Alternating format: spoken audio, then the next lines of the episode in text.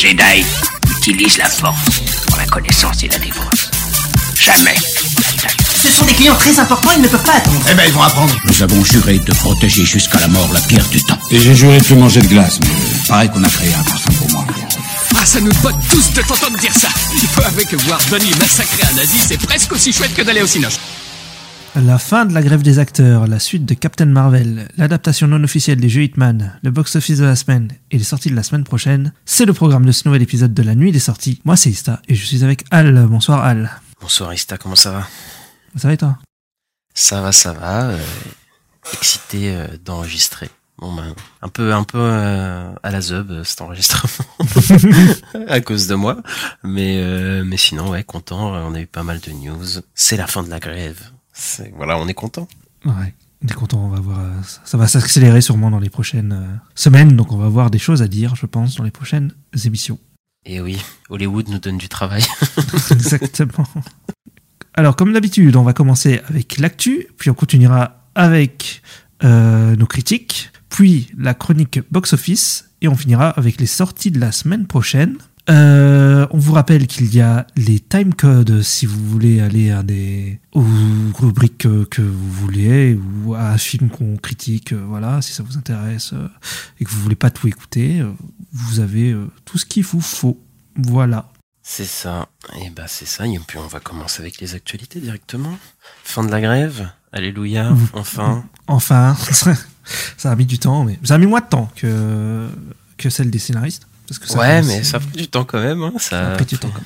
Ouais. Ça a mis un gros coup quand même au, au studio et, euh, et bah ils ont fait finalement eu ce qu'ils voulaient, euh, les acteurs comme les scénaristes ont eu ce qu'ils voulaient donc euh, comme quoi les grèves marchent des fois, ça Eh oui, marche. ça fonctionne.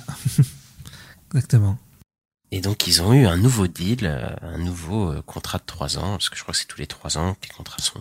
Oui, c'est toujours trois ans, ouais. Hmm. Et bah ils ont euh, plus, plus ou moins obtenu tout ce qu'ils avaient euh, annoncé, donc euh, un bonus de participation euh, sur les bah, sur les streamings en fait sur le sur les films qui, qui sortent sur les plateformes. Euh, ils ont eu un, un minimum euh, entre guillemets euh, salarial augmenté. Euh, ils ont eu une meilleure euh, des des, euh, des résidus des residuals on appelle ça en, en anglais sur euh, pour leur retraite pour leur euh, healthcare je sais pas comment comment on peut dire Ouais, ça le en- système de santé. Le, Ouais, le, voilà, système de santé américain, donc tout ça, ça a augmenté. Euh, la paye a été augmentée pour les background actors, donc c'est les acteurs qui sont ni, enfin c'est pas des têtes d'affiche ni les acteurs secondaires, donc euh, C'est figurant, quoi. ouais, c'est ça, Ouais, exactement. c'est ouais. Mm. plutôt les figurants. Euh, et, et voilà, il y, a- il y a eu un, un contrat apparemment aussi qui protège euh, diverses communautés. Et, euh, et euh, bah, la plus grande victoire, ça qui faisait, euh, je pense, le truc qui, que les studios avaient du mal à lâcher, c'était concernant euh, l'intelligence artificielle. Euh, Ouais. Là, ils ont pu avoir une protection contre les intelligences artificielles qui arrivent de plus en plus. Donc, ils pourront pas, sans l'accord des acteurs, euh, les scanner et mettre, et leur mettre dans plein de films et rien les payer, quoi. Ce qui est la moindre des choses, mais bon, ils, avaient, ils ont du mal, à, ça a du mal à rentrer dans, dans les oreilles de, des studios. Ouais, bah ouais, ils ont mis du temps avant de lâcher ça. Ils auraient pu lâcher directement, parce qu'au final, ils ont fait attendre, ils ont perdu de l'argent pour rien. Enfin, après, moi, je, je vais pas, les plaindre. hein. euh, mais du coup, euh, du coup, on est content. On est content quand même, Ista. Ah bah oui, on est très content. Euh, ça- là, on va avoir des annonces de casting. On attend que ça pour les prochains blockbusters. Là, moi, je pense en premier à Superman Legacy et les 4 Fantastiques qui sont très attendus au niveau des castings. Donc, ouais, bah, j'ai hâte. J'ai hâte que ça reprenne vraiment. Ouais, bah là, ça va, tout va s'accélérer, tout va reprendre, euh, entre guillemets, bon, reprendre. Je pense l'année 2024, euh, comme vous, allez voir plus tard, on va vous parler de, des nouveaux calendriers qui sont sortis. Euh, il y aura beaucoup moins de sorties de, gros studios parce que, bah, à cause des grèves et à cause de en partie à cause de ça.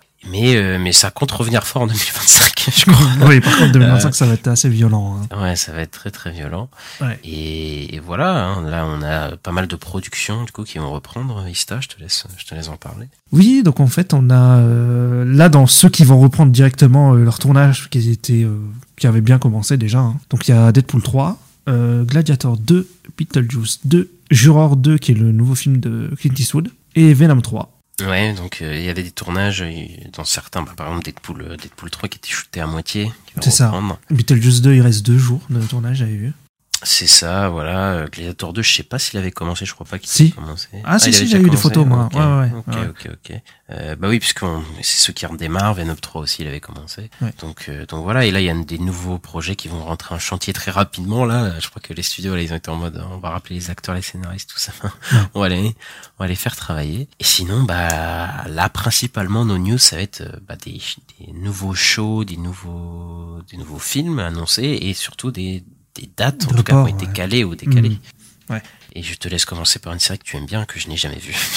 Euh, oui, donc euh, bon, on s'en doutait un peu. Je crois que j'en avais même déjà parlé, mais c'était pas officiel. Euh, The Beer a été renouvelé pour une saison 3, donc officiellement, il retournera, euh, ben, sera de retour bah, direct en 2024. On a, on a eu la saison 2 cette année et saison 3 arrive déjà la- l'année prochaine, donc bah, c'est cool.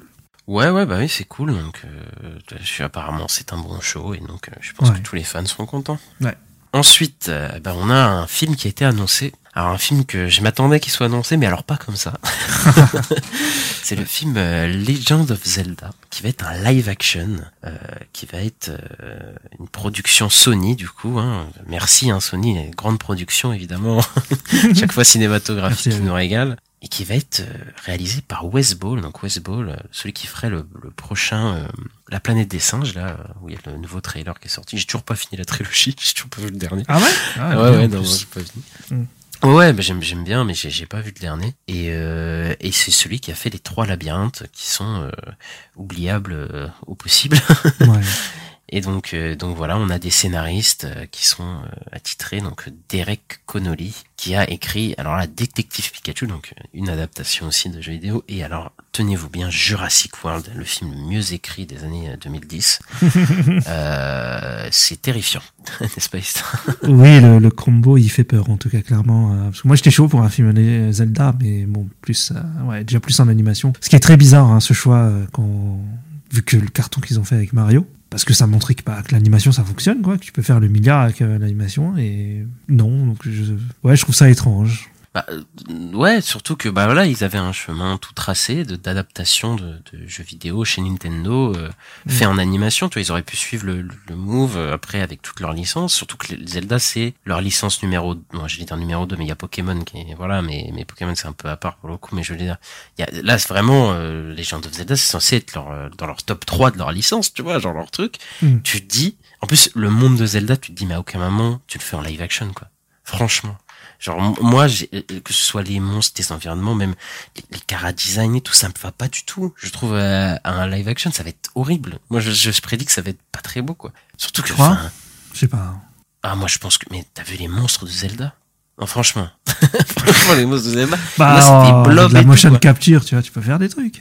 Non mais franchement déjà vu l'état des effets spéciaux actuels, mais même avec des bons effets spéciaux, je pense que la DA elle suivra pas, puisque pour moi c'est vraiment un truc. euh, Enfin Zelda c'est vraiment une DA qui est vraiment fait euh, pour l'animation quoi. Ouais. Même les monstres, ils sont faits d'une manière, genre, il y a des espèces de blobs chelous, quoi. Et même les gorons, on va faire des gorons en live action, quoi. Franchement, euh, ça me- moi, cette annonce, ça m'a, elle m'a détruit, quoi, parce qu'ils avaient tout pour faire un film d'animation Zelda. C'était, tout est tracé pour ça, tout le monde voulait ça. Et tu t'annonces un live action avec West Ball, quoi. Super, là, je, là, je suis hypé, quoi. C'est vraiment, euh, je suis énervé. Voilà, je suis énervé. Ouais, le... ouais, c'est pas très encourageant, mais bon, peut-être ce sera une bonne surprise. c'est Pas... Moi, je suis positif. euh, voilà. Mais comment tu jamais. positif? Il y a West Ball. Mais encore même. C'est si pas le pire ton- baseball, c'est plutôt à Viaran, moi, le problème. Mais bon, Bah, euh, euh, tout, tout est nul. Scénariste, réalisateur, producteur, tout, tout va pas. Y a rien qui va. Je veux dire, là, c'est, et en plus, moi, je suis pas un fan du Mario qui sont sortis cette année. Je trouve ça un peu une fraude, hein. Mais Mm. pour le coup, euh, enfin, voilà, je- au moins, ils l'ont fait en animation. Genre, je- je- ils auraient, ils ont pas fait la même erreur qu'à l'époque de faire un live action Mario, là. Ouais. Euh, horrible, quoi. Là, je sens la catastrophe. J'attends de voir les acteurs qui vont prendre. Parce que, euh, ouais, c'est surtout ça. Par contre, ça va être la- terrible. Est-ce qu'ils vont faire parler Link? Ça, ça fait être Ouais, très très drôle. Euh, Franchement, je pense que ça va être américanisé à la mort. bon après, il y a Nintendo qui est, qui est dessus. Mais je crois qu'il y a des, il y a des mangas où Link parle, des mangas officiels. tu sais, hein. Ouais, mais on ent- on n'entend pas, on- pardon, on n'entend pas parler, donc euh, peut-être que c'est une bonne raison. Moi, Link, il parle dans, j'ai vu dans deux trucs parler. Dans une série d'animation où le mec c'est un harceleur sexuel, et qui est horrible, et dans et dans les jeux de la, de la CD Philips là où il dit ganon, voilà, et c'est tout. Franchement, et t'as pas envie de le voir parler, donc euh, bon voilà, je me suis assez énervé. Ça, ça s'annonce pas prometteur, mais bon.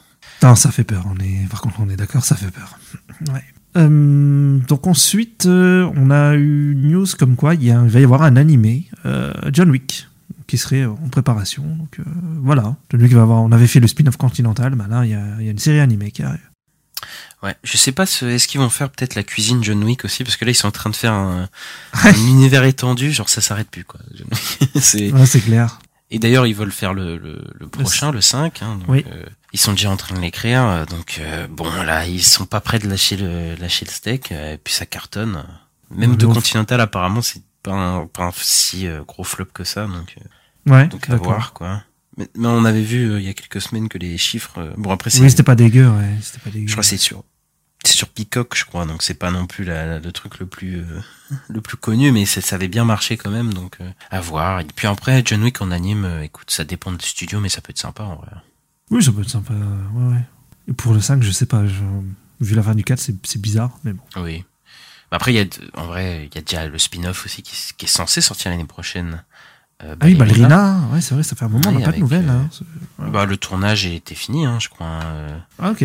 Le tournage a été bouclé, hein, la reconnaissance, donc, donc voilà, avec Anna de Armas, donc j'irai voir parce qu'il y a Anna de Armas, mais le réalisateur, il me semble que c'est celui qui a fait le remake de Total Recall, là. Il est, Ouf. Ouais. c'est, ça fait peur un peu. hein. Ouais, Je suis pas hypé.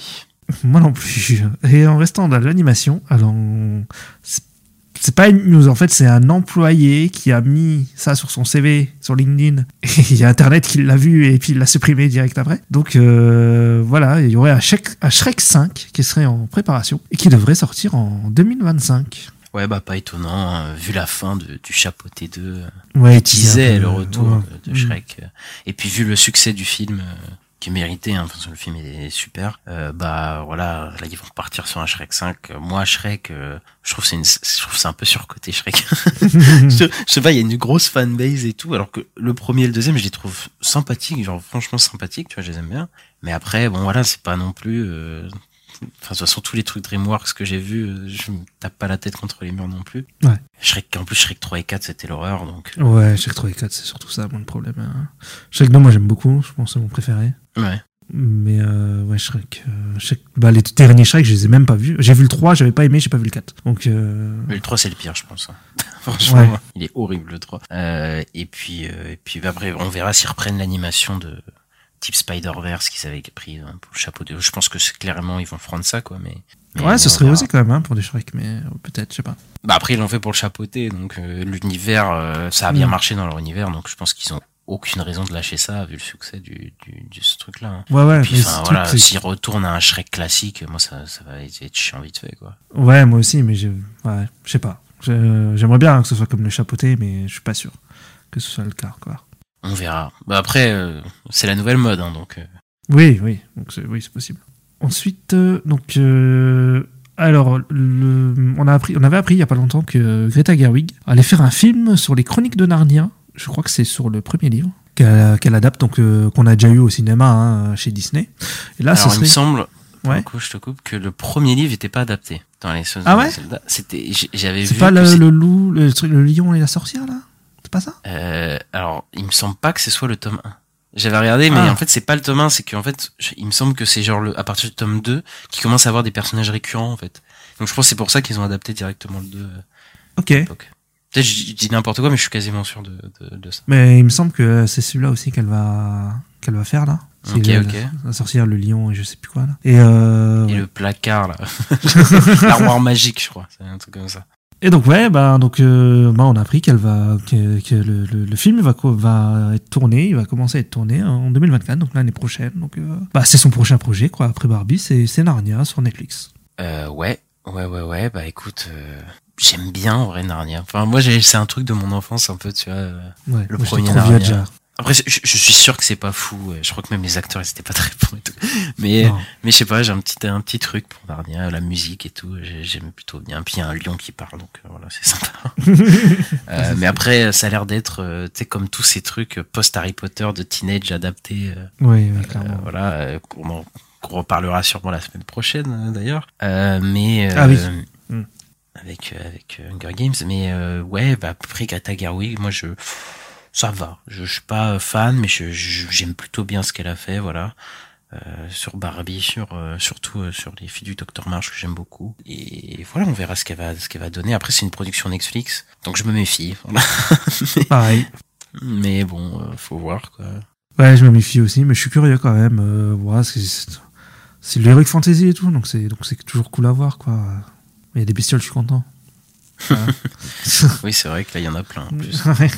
Ensuite, euh, toujours chez Netflix, on a l'adaptation en- live de l'animé Avatar, euh, le dernier maître de l'air, qui, euh, bah, qui a une date définitive, du coup le 22 février. Euh, moi, j'aime, bien, j'aime beaucoup la, série animée que j'avais j'ai regardé quand j'étais petit, elle était vachement cool, vachement fun. On a une adaptation en un film live de Shyamalan, donc Shyamalan, le réalisateur de Sixième Sens, de Incassable, voilà, de de Le Village, qui avait fait un, un film horrible. Oui, je le dis. un film horrible sur Avatar. Je crois que tout le monde est d'accord hein, là-dessus. Oui, je crois que personne. enfin, je suis sûr que tu peux trouver des gens qui défendent ce film. Mais, euh, mais ouais, qui était pas très bon, qui était, qui était, enfin, qui était rushé comme pas possible. Là, on a une série et on a vu les premières images et euh, moi, je suis pas très convaincu par les premières images. Ouais. Moi, je sais pas Ouais. ce pensait, j'ai pas vu, j'ai pas vraiment. Je connais pas, donc. euh, Mais en fait, les, les, les persos, j'ai- ils me font peur. hein. Tu, vois, les, enfin, les, les acteurs et tout qu'ils ont pris, je, je sais pas si ça va vraiment coller. euh.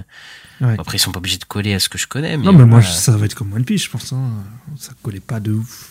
Wow. Ça allait, quoi, mais euh, c'est tu vois. Bah après, One Piece, je trouve qu'il y avait un vrai res- enfin, ils Ouais. essaient vraiment d'émuler euh, le l'anime de base. Là, je crois pas. Hein. je Ah, crois vraiment pas.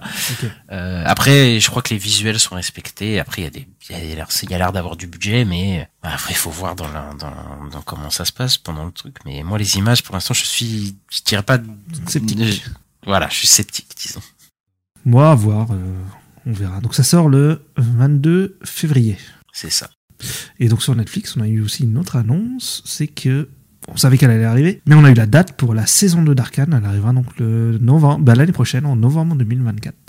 Ouais, bah, on l'attendait l'annonce de quand ça allait sortir, parce que ça fait un an et demi qu'elle est sortie. Euh, ouais, ça fait plus d'un an. hein. Ouais, ouais. au moins hein, euh, qu'elle est sortie donc euh, donc voilà et là je suis pas sceptique que je l'attends là je sais que Oui, pareil. je suis chaud euh, saison 1 était euh, C'est très bien, ouais. très très bien moi je suis un ancien joueur de LoL Ok, pas joué. je suis sorti de, de cette merde a longtemps Euh, et ouais non pour le coup ils ont réussi à faire quelque chose d'incroyable euh, et puis enfin j'enfonce des portes ouvertes tout le monde aime bien quoi mais Bah oui, oui. mais ce qu'ils ont fait avec le lore et tout quoi C'est l'inverse d'Avatar, quoi. C'est le truc où tout le monde aime. hein.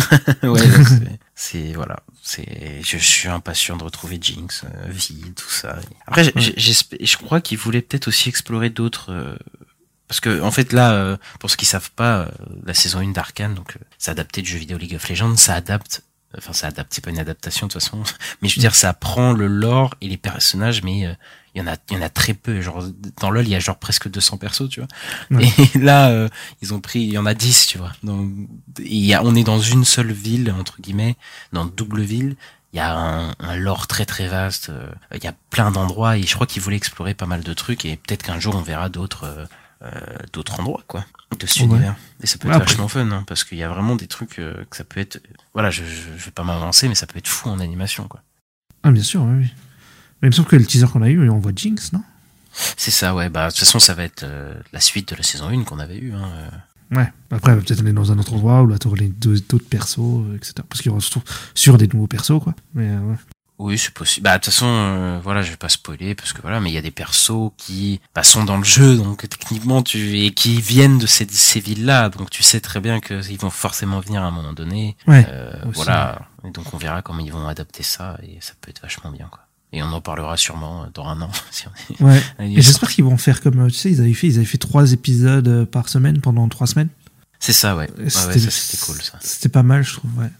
Ça permettait de pas tout avoir d'un coup et, et ça permet de faire un peu. Moi, je préfère quand ça, ça, ça, ça fait vivre un peu la série sur la durée, quoi. Sur un mois et tout, c'est cool, quoi. Ouais, ouais, mais en même temps, un épisode ça aurait été peut-être un peu frustrant, je pense, tu vois. Oui, oui. Là, on avait oui. trois. Ouais, euh, Même ça, je crois qu'il me souvient que c'est- il y avait trois arcs à peu près distincts euh, Ouais, c'est ça. euh, à chaque fois. oui, parce que c'est quand. Ouais. Le premier arc, c'est quand les Jinx a l'air enfant. C'est ça, et après, voilà, ça passe à autre chose et c'était, fun. Euh, ensuite, on a eu des petites news sur euh, Superman Legacy. Donc, euh, ben, il va commencer son tournage en mars Et aussi, James Gunn, il a confirmé euh, hier, enfin là, euh, sur Instagram, et sur, tous ses réseaux sociaux même, que le film, il, il est toujours prévu pour le 11 juillet 2025. Ouais, c'est ça. Bah, on attend euh, des annonces de casting, on attend des, on attend quelque chose, quoi. Ah oui, on veut des, on veut à manger là, s'il vous plaît, monsieur. On va Gunn. manger. Parce que Ista, là, il attend son Superman. Euh, moi aussi, en vrai, je l'attends. Superman. On a juste une affiche, euh, voilà, Ouais. sur, euh, sur quand sortait le film. Mais du coup, il a pas bougé la date de, de, donc ça veut dire, je pense que les plans pour le futur DCU, euh, ont pas vraiment changé pour le coup, je pense. Non, pas du tout. Et il, dit- il disait dans son post que euh, ils ont bien posé la, la pré-production et tout pendant les grèves avec euh, les, les, ouais, les équipes créatives, tout ça, quoi. Celles qui font les costumes, ce genre de choses. C'est ça, ouais. Donc il n'y a pas de, de basculement du côté d'ici, je pense. Non. Mais il y avait déjà, en fait, il y avait déjà là, ils avaient déjà euh, un basculement. Oui, ils étaient déjà en trêve, euh, de toute façon. ils étaient déjà en, en fin de, en fin de cycle, de toute façon. Donc, euh. Et du côté du concurrent principal, euh, du côté de chez Disney, donc euh, du coup Disney Plus a, révélé des chiffres. euh, bah, c'est leur, leur de leur quatrième trimestre de l'année, donc ils ont totalisé 150 millions d'abonnements, donc ils ont gagné 4 millions d'abonnés pour le quatrième trimestre. Et du coup, l'activité de, de streaming de Disney avait perdu du coup 300, enfin a perdu en tout cas cette année 387 millions de dollars. Et c'est une amélioration de 74% parce que l'année dernière, ils avaient perdu, il y a un an tout pile, euh, 1,4 milliard de dollars au quatrième trimestre euh, de 2022.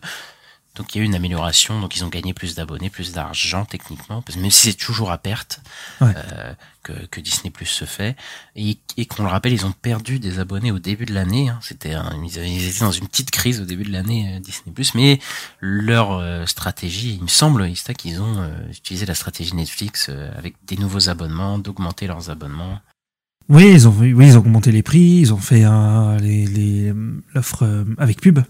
Euh, je sais plus, ça. 5-6 euros, je sais plus. Et euh, il y a aussi l'histoire des mots de passe. Donc, euh, ouais, ils font tout ce que fait Netflix et bah, ça marche, euh, ça a l'air de fonctionner. Hein. Bah ouais, bah ouais, c'est c'est ça leur leur technique, la technique Netflix. euh, bah j'avais dit à l'époque, enfin j'avais dit. Je j'avais pas de podcast à l'époque, mais je, je, je, je sentais que cette stratégie elle allait marcher. Et non seulement elle a marché, mais s'est diffusée. Et bah voilà, tous les sites de streaming font la même Ouais. chose. Euh, Amazon Prime, ils ont augmenté aussi leur prix. Bon, ils ont pas encore fait le truc des mots de passe, mais euh, mais mais voilà quoi. On est dans un dans une stratégie euh, hyper chiante, mais hyper euh, bah, bénéfique pour eux quoi. Euh, Et la perte des 1,4 milliard de dollars, c'est ce qui avait fait virer euh, Chapek aussi. Et ils avaient fait revenir Iger. En plus, je crois qu'il avait menti sur les chiffres, il avait pas donné les bons chiffres à la base et tout. euh, enfin, Oui, oui, lui c'était un fiasco lui. ouais. Parce qu'il il me semble que Disney Plus à son lancement, il voulait être rentable genre euh, dans les années qui suivaient quoi. Ils étaient partis. Ah ils oui, bien pensaient- sûr. Ils Mhm. pensaient que ça allait euh, se faire très vite et bon, ça s'est pas fait très très vite. Et je pense qu'avec les euh, résultats des des séries qui étaient pas aussi bien, puis euh, les bah, les films aussi après au début de l'année, je pense que ça a mis un petit coup à la tête de Disney et là ils ont pris des mesures euh, Drastique. drastiques. Et Ouais. voilà, c'est ça. Ils ont fait pareil chez HBO Max d'ailleurs. hein. Mais, euh, ouais. Oh là là, ça c'est une autre histoire. Et donc, euh, ouais. Donc là, on- en 2023, donc les dépenses de, donc pour le contenu, ils s'élevaient à 27 milliards de dollars. Et ils vont descendre à 25 millions de dollars, donc 2 milliards en moins pour l'année prochaine. C'est ça, 25 milliards de dollars, euh, ce qui, reste énorme, mais une baisse de 2 milliards. Enfin, tu sais, sur, tu te dis d'entre 27 et 25, il n'y a pas tant de différence, mais en vrai, 2 milliards, c'est quand même. C'est euh, beaucoup, quoi.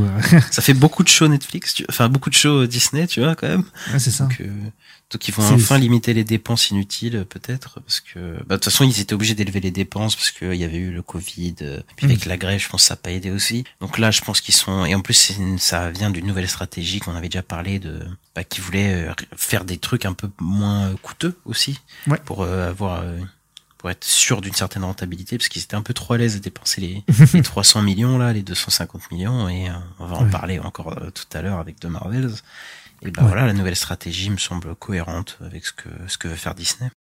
Et donc, euh, Bob Iger, il a aussi déclaré que Disney se concentrerait sur sa marque principale et ses franchises dans ses studios de cinéma, tout en poursuivant leurs efforts autour de la création d'une propriété intellectuelle originale, nouvelle et convaincante. Un peu comme The Creator, quoi. Ils vont faire euh, sûrement des, choses comme ça, je pense. Mais ils vont quand même se concentrer sur Star Wars, The Marvel, tout ça, quoi.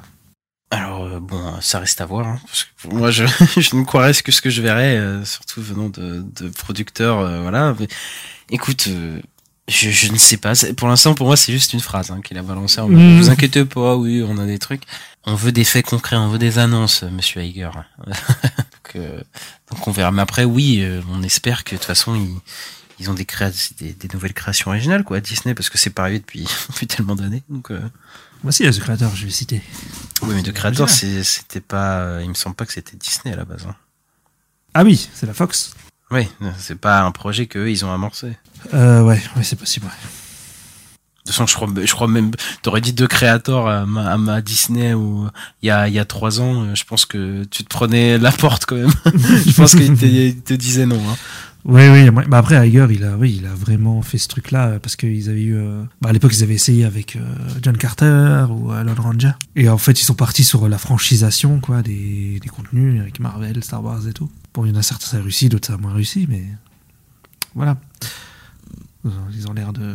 Après, euh, quand tu regardes le planning l'année prochaine, c'est quand même que des suites et C'est que des suites, je crois. Bah Après, c'est nou- il dit qu'ils vont prendre une nouvelle direction, donc c'est à partir de maintenant, techniquement. Donc le temps qu'ils préparent les projets et qu'ils ça. qu'ils tournent et annoncent tout, euh, ça prendra, on, on verra, on verra ça en 2026. Hein. Bon, Ouais, ouais. ouais. À 2025, voir. je dirais quand même. Parce que bon. Mais oui. Ah, t'es optimiste. Optimiste. Moi, je pense que 2025, ils vont surtout sortir tous leurs gros trucs qu'ils avaient pas, qu'ils pouvaient pas sortir. Ouais, c'est vrai, c'est vrai. C'est vrai, t'as raison. Euh, Disney aussi envisage d'octroyer sous licence plus de contenu à Netflix, mais pas des marques principales comme Marvel, Star Wars et Pixar. Donc ça, Marvel, Star Wars et Pixar, ça restera genre sur Disney+, quoi. Mais par contre, les autres euh, programmes qu'ils vont produire, euh, bah, ils pourraient les, les vendre à, à Netflix, quoi. Oui, oui, je crois que parce que du coup, ça leur permettrait d'avoir un catalogue moins rempli. Je crois que tu payes moins de taxes. Du coup, Ouais. si t'as- c'est un- enfin, ça dépend de ton catalogue, quoi. Et je pense que pour des shows plus mineurs ou des trucs comme ça, ils pourront euh, fournir à Netflix, Netflix, ils prennent tout, t'as l'impression. ils prennent, prennent tout et n'importe quoi que tu leur donnes ça. pour alimenter leur catalogue. Et euh, voilà, ça leur permettrait de gagner de l'argent euh, différemment et de pas trop payer de taxes. Donc euh, voilà, c'est une stratégie comme une autre. Je sais pas si ça va porter Ouais, bah, ouais. il y a Max qui va faire pareil aussi. euh, qui, par exemple, avec Batman The Capture Crusader qu'ils ont vendu à Prime, qui était censé être une série HBO Max. Et ouais, ouais. On sent, on sent les mecs qui sont en galère. Ouais, ils ont une plateforme de streaming, mais bon, ils la vendent quand même. Quoi. Ouais, ils ont, ils ont tous lancé leur plateforme en pensant que ça allait être le nouvel Eldorado. Et puis, euh, bah non, ça a bien marché au début, puis ils ont du mal à, à faire rester les gens dessus, en fait. Donc, en parlant de, de, de, de, sta- de licences comme Star Wars, euh, on a juste une petite confirmation de Kevin Feige qui a été euh, interviewé lors de la première pour euh, The Marvels. Donc, on a appris que son film Star Wars, il était censé produire un film Star Wars, y ça avait été annoncé en 2019. Et ben, ce film-là, il a été tout simplement annulé. Donc, Kevin Feige ne fera pas de film Star Wars. Ouais, bah pas surprenant. vu les derniers- enfin, on avait parlé des annonces Star Wars au tout début du podcast, il me semble.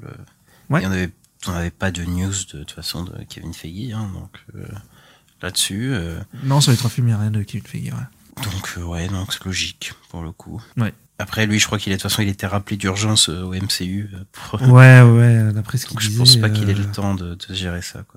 Que moi, j'ai lu des trucs où ça disait ouais, que, en fait, euh, il avait peut-être un peu trop délégué là, le MCU, c'est pour ça que c'est le bordel et qu'il revient un peu mettre de l'ordre. Mais je, je sais pas si c'est vrai, mais, mais c'est possible. C'est c'est fort probable, hein, même hein, d'ailleurs. Mais vu comment ça s'éparpillait au niveau des séries et trucs, il y avait un manque. Enfin, c'est ce qui était critiqué dans la phase 4, hein, c'est qu'il y avait un manque de De liant. fil ouais, conducteur, quoi, Ouais, ouais. entre ouais. guillemets, et que voilà, quoi. On verra. Ça, ça, c'est voué à changer, je pense, dans les, dans les, dans les années à venir. Ouais, ouais, je pense aussi. Et du coup, là, on a eu pas mal d'annonces, du coup, de chez Disney, chez Marvel, euh, de shows qui sont, euh, on a des infos sur quand ils vont sortir et on a des, beaucoup de films Marvel, on, finira avec ça, qui ont été décalés. Et là, on a, on a quelque chose à dire. Mais d'ailleurs, on a la série Alien de Noah, euh. Je ne sais pas dire son de famille, encore une fois, c'est un problème euh, des noms de famille avec moi, qui devrait donc euh, sortir euh, dans la pro, au début d'année 2025, donc, donc en- dans un peu plus d'un an. Donc elle avait été annoncée, je sais pas si elle avait été annoncée en même temps que le film de Fede Alvarez, mais euh, je me souviens que quand ils avaient acquis euh, ce, ce 20th Century Fox, c'était une des questions, on se disait putain ouais, ouais, comment va finir Alien. Euh, bah de Ridley il s'est fait recaler et, euh, et, et après il y a le film de Fede Alvarez. Et là il y a cette série Alien qui devrait sortir en 2025 donc euh, moi je, une série Alien pourquoi pas?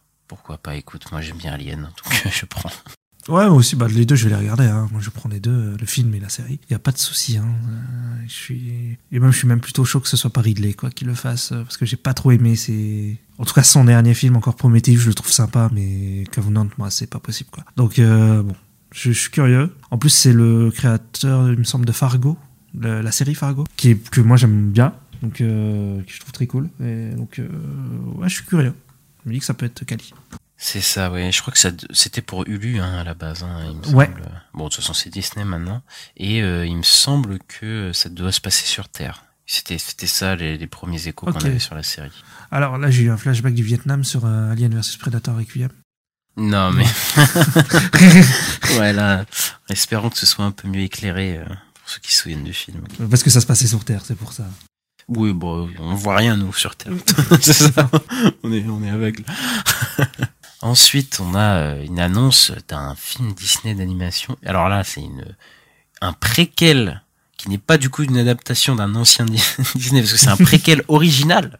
je sais pas si ça existe un préquel original, Je crois que c'est la première fois que je. Ouais. Mais un préquel original puisque c'est euh, le préquel du roi lion qui sort qui s'appelle Mufasa de Lion King donc il va parler de Mufasa le, père de bah, le père de, de, de Simba euh, qui est fait par Barry Jenkins euh, et qui devrait sortir enfin qui a été décalé du coup au 20 décembre 2024 donc euh, le film de Noël de l'année prochaine qu'en penses-tu? Est-ce que tu es épais? Eh bien, Barry Jenkins, je viens de voir, il a fait Moonlight, quand même. Mais euh, ouais. Euh, écoute, euh, est-ce que je suis hypé? Non. Euh, mais par contre, je pense que ça va cartonner parce que en film de Noël, ça c'est le truc parfait, quoi. Un film lié au roi lion euh, pour les gamins et tout. euh, Ouais, ça peut. Le, le, vu le premier, le carton qu'il a fait. euh, Ouais, je, je- moi je, je trouve le, le terrain, enfin l'adaptation live, mais qui n'est pas une adaptation live, vu que c'est encore en animation. L'adaptation, la nouvelle adaptation, elle était nulle à chier, hein, parce que bah, Bah, c'est la même, mais en moins bien. Et le même film en moins bien. bah voilà, c'est le même- oui, même film avec euh, moins d'idées, euh, moins de- de mise en scène, moins d'ampleur et, et surtout des, des animaux qui n'ont pas d'expression au visage, donc c'est dur de Oui. s'attacher à eux. Bah, mais là, bon, je pense que ça va être la même chose. Et bon, Barry Jenkins, euh, oui, Barry Jenkins, il a fait Moonlight, mais, mais je crois qu'il a fait un autre film là. euh, il fait, euh, un Bale Strip Cool Talk ou je sais pas quoi, je, l'ai pas vu. Mais euh, c'est un mec qui a pas fait grand chose au final hein, depuis. Je crois qu'il a fait un film. Après, bon, il est parti faire des séries. Et je pense que de toute façon, euh, sa marge de manœuvre sur ce film sera pas incroyable, hein, je pense. hein, mais bon. Oui, oui, oui, ça, c'est clairement. Je pense qu'il fait ça pour entrer dans le système, mais je pense pas qu'il fait ça par. euh, Après, bon, peut-être il me prouvera qu'on a tort, mais bon. Pour l'instant, euh, je suis pas hy- hypé du tout. J'ai eu un autre flashback du Vietnam sur Lyon, le roi Lion de 2019. Où il chante, tu sais, euh, sous, sous les étoiles là. Il, do- la Ah, la chanson. main brille sous les étoiles. Ouais, voilà, mais on voit aussi les étoiles, mais il sert en plein jour. Oui, oui, oui. Il y a plein de trucs. Ils ont massacré Soyez prête aussi de Scar, là. Ouais. Enfin, bref, j'ai pas envie de parler de ça. ça me déprime. Mais là, là, au moins, ce sera original, voilà. Bah, ce sera original de faire un préquel sur le roi lion. Tu te rends compte à quel niveau on est? À quel niveau? C'est c'est très grave. Peut-être ça qu'il disait à Iger, quand il disait on va faire euh, production originale. Bah, si c'est des suites et des préquels, il le fait déjà. Hein, enfin bref. Ensuite, on a euh, une confirmation de Disney sur une série qui est censée sortir dans dans un mois. Bon, ouais. Donc euh, bon, euh, Zista. oui, donc Disney a confirmé que la saison 2 de What If euh, sortirait eh bien pour la, bah, pour la, la saison euh, des vacances de Noël, quoi, en gros. Donc, euh, oui, donc dé- décembre. En gros, c'est décembre. ce serait le, le mois prochain. Et on n'a toujours pas de trailer. On n'a pas d'image, on n'a pas de trailer. On n'a rien du tout.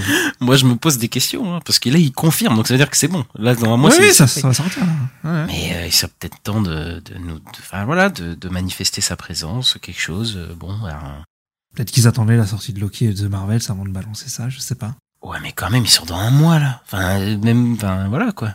Ouais, mais ils avaient fait pareil avec euh, Werewolf by Night. Ils avaient mis- le trailer, il est sorti genre euh, trois semaines avant, je sais plus. Mais très, euh, assez tard, quoi. Ouais, bon après c'est, je pense qu'il, enfin c'est pour eux c'est un truc mineur, hein, je pense. hein, Ouais, je pense aussi, mentir, hein. Donc écoute, euh, on verra quand ça sortira. J'espère qu'ils vont sortir euh, tout d'un coup, ou, alors euh, c'est trois par trois, parce que si on sort un par semaine. La saison 1, c'était la par semaine. Hein. Ouais, bon, moi j'aime j'aime pas du tout ce, ce- bah, parce que moi j'avais vu la série, je l'avais vu euh, après qu'elle soit sortie, donc j'avais pas eu à attendre quelque chose, tu vois. Après, la par semaine, c'est mieux pour le podcast. c'est peut-être mieux pour le podcast, mais, euh, mais je suis pas sûr que ça fera plus de 5 minutes hein, à chaque fois parce que ah, je, je pff, moi What If c'est vraiment une- un des trucs que j'ai moins de trucs à dire je pense dessus. Après bon on verra les épisodes, hein, se trouve, ils sont bien, mais Ouais, bah oui, euh, on attend de voir. hein. Il y a une autre confirmation aussi, c'est que X-Men 97 arrive bien euh, l'année prochaine. Que Kevin Feige il a dit qu'il a vu des épisodes et euh, Alors X-Men 97 c'est la suite de, la série d'animation qui est sortie dans les années 90. euh, du coup pour ceux qu'on connu ils vont faire une genre de suite, euh, en tout cas un truc dans le même style. euh, visuel que, la série de, l'époque et toi tu l'aimes bien je crois la série Ouais, je la trouve du cool. je sais que les costumes et tout, les visuels des persos, moi c'est le premier contact avec les X-Men, c'est cette série-là. Donc euh, ouais, je l'aime plutôt bien cette série-là et je suis en train de la, de mater là. Et je trouve qu'il y a des thèmes intéressants politiquement et tout sur le racisme, euh, sur euh, la différence, euh, la tolérance, tout ça. Les X-Men quoi. Et c'est plutôt cool. Moi j'aime bien et je suis assez hâte de voir 80 X-Men 97. Yes. euh, Et ensuite, on a une annonce que je ne comprends pas, mais bon, tu tenais à en parler, donc je te Non, en fait, bah en fait, Ryan Reynolds, voilà, la première annonce de casting qu'on a eue suite à la grève des acteurs, c'est Doc Pool dans Deadpool 3, donc qui est un, chien Deadpool. euh, et euh, non, mais en fait, moi, juste, je me demande, parce que j'ai lu des comics où il y a Doc Pool. En fait, moi, tu vois. Mais en fait, c'est dans des comics qui s'appellent euh, Deadpool Corps. En fait, c'est t'as 5 Deadpool, c'est une équipe de Deadpool. Donc t'as Lady Deadpool, t'as Kid Deadpool, t'as Dogpool et t'as euh, une tête volante. et euh, je me demandais s'ils allaient faire ça en fait. Je me dis, est-ce qu'ils vont pas mettre le Deadpool Corps dans le, dans le film, s'il y a le chien? Alors là, mec, je crois que c'est l'annonce la plus bizarre qu'on a fait dans ce podcast. Je sais pas quoi te dire. Je sais même pas ce que c'est. Je comprends rien. Dogpool. Bah, D'accord. Bah écoute, il y a Dogpool avec sa team de Deadpool, de Dogpool. Mais non, mais qu'est-ce que c'est que ça? Bah, Il y a Deadpool avec toute une. voilà, ils sont tous dans un, ils viennent tous d'un univers différent, tu sais. C'est ça en fait. D'accord. Bah ouais, bah voilà, ça, ça serait dans le concept du multivers. euh, voilà, ça Bah, serait complètement. tous les Deadpool quoi. Mm. Bah écoute, je suis toujours pas épais par Deadpool 3.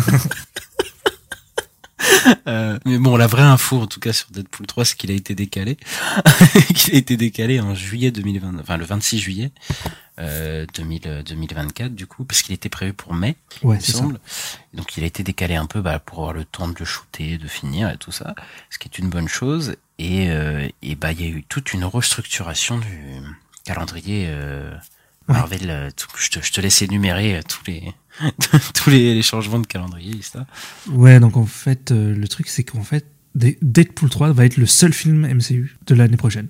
Donc ça, c'est c'est assez fou. Mais euh, donc parce qu'en fait, Captain America, qu'on pensait même qu'ils allaient peut-être l'avancer, on disait tous ouais, il va peut-être le, le remettre à mai et tout. Il a été déplacé, euh, reporté de pratiquement un an. Il devait sortir, bah justement, en fait, Deadpool a pris la, la, date de Captain America, donc euh, qui devait sortir le, le 26 juillet. Et en fait, Captain America, maintenant, il a été repoussé au 14 février 2025. C'est ça pour euh, la Saint-Valentin. Comme euh, bah, Madame Web l'année prochaine. C'est- ça, et il y a eu d'autres réponses. Enfin, en fait, tout a été décalé, hein, parce que le, le prochain film, du coup, c'est Thunderbolts, qui était prévu pour euh, la fin d'année prochaine aussi, il me semble. hein. Ouais, décembre, ouais. Bah, il sort le 25 juillet 2025, donc euh, tout a été décalé entre guillemets de de, de place. Et le, alors là, c'est, je sais que c'est un running gag, hein. le, le film Blade, du coup, qui a été annoncé officiellement comme rated d'art, même si c'était un secret un peu de polichinelle, vous le savez un peu, voilà. Euh, il a été du coup Oh, pas décalé. sûr, hein. On est, non, mais euh, ça, ça se sentait. euh, Il y avait des, tellement de rumeurs depuis un moment. Et même la dernière fois, je crois qu'on en avait parlé. Euh, il a été décalé au 7 novembre 2025, du coup, euh, avant que peut-être il change de date. Hein, qui sait ce, serait, ce serait fou. Mais du coup, oui, on se, il y aurait du coup bah, trois films Marvel pour l'année 2025, comme euh, habituellement. Il y a, y a, y a au, au MCU en général, c'est trois films.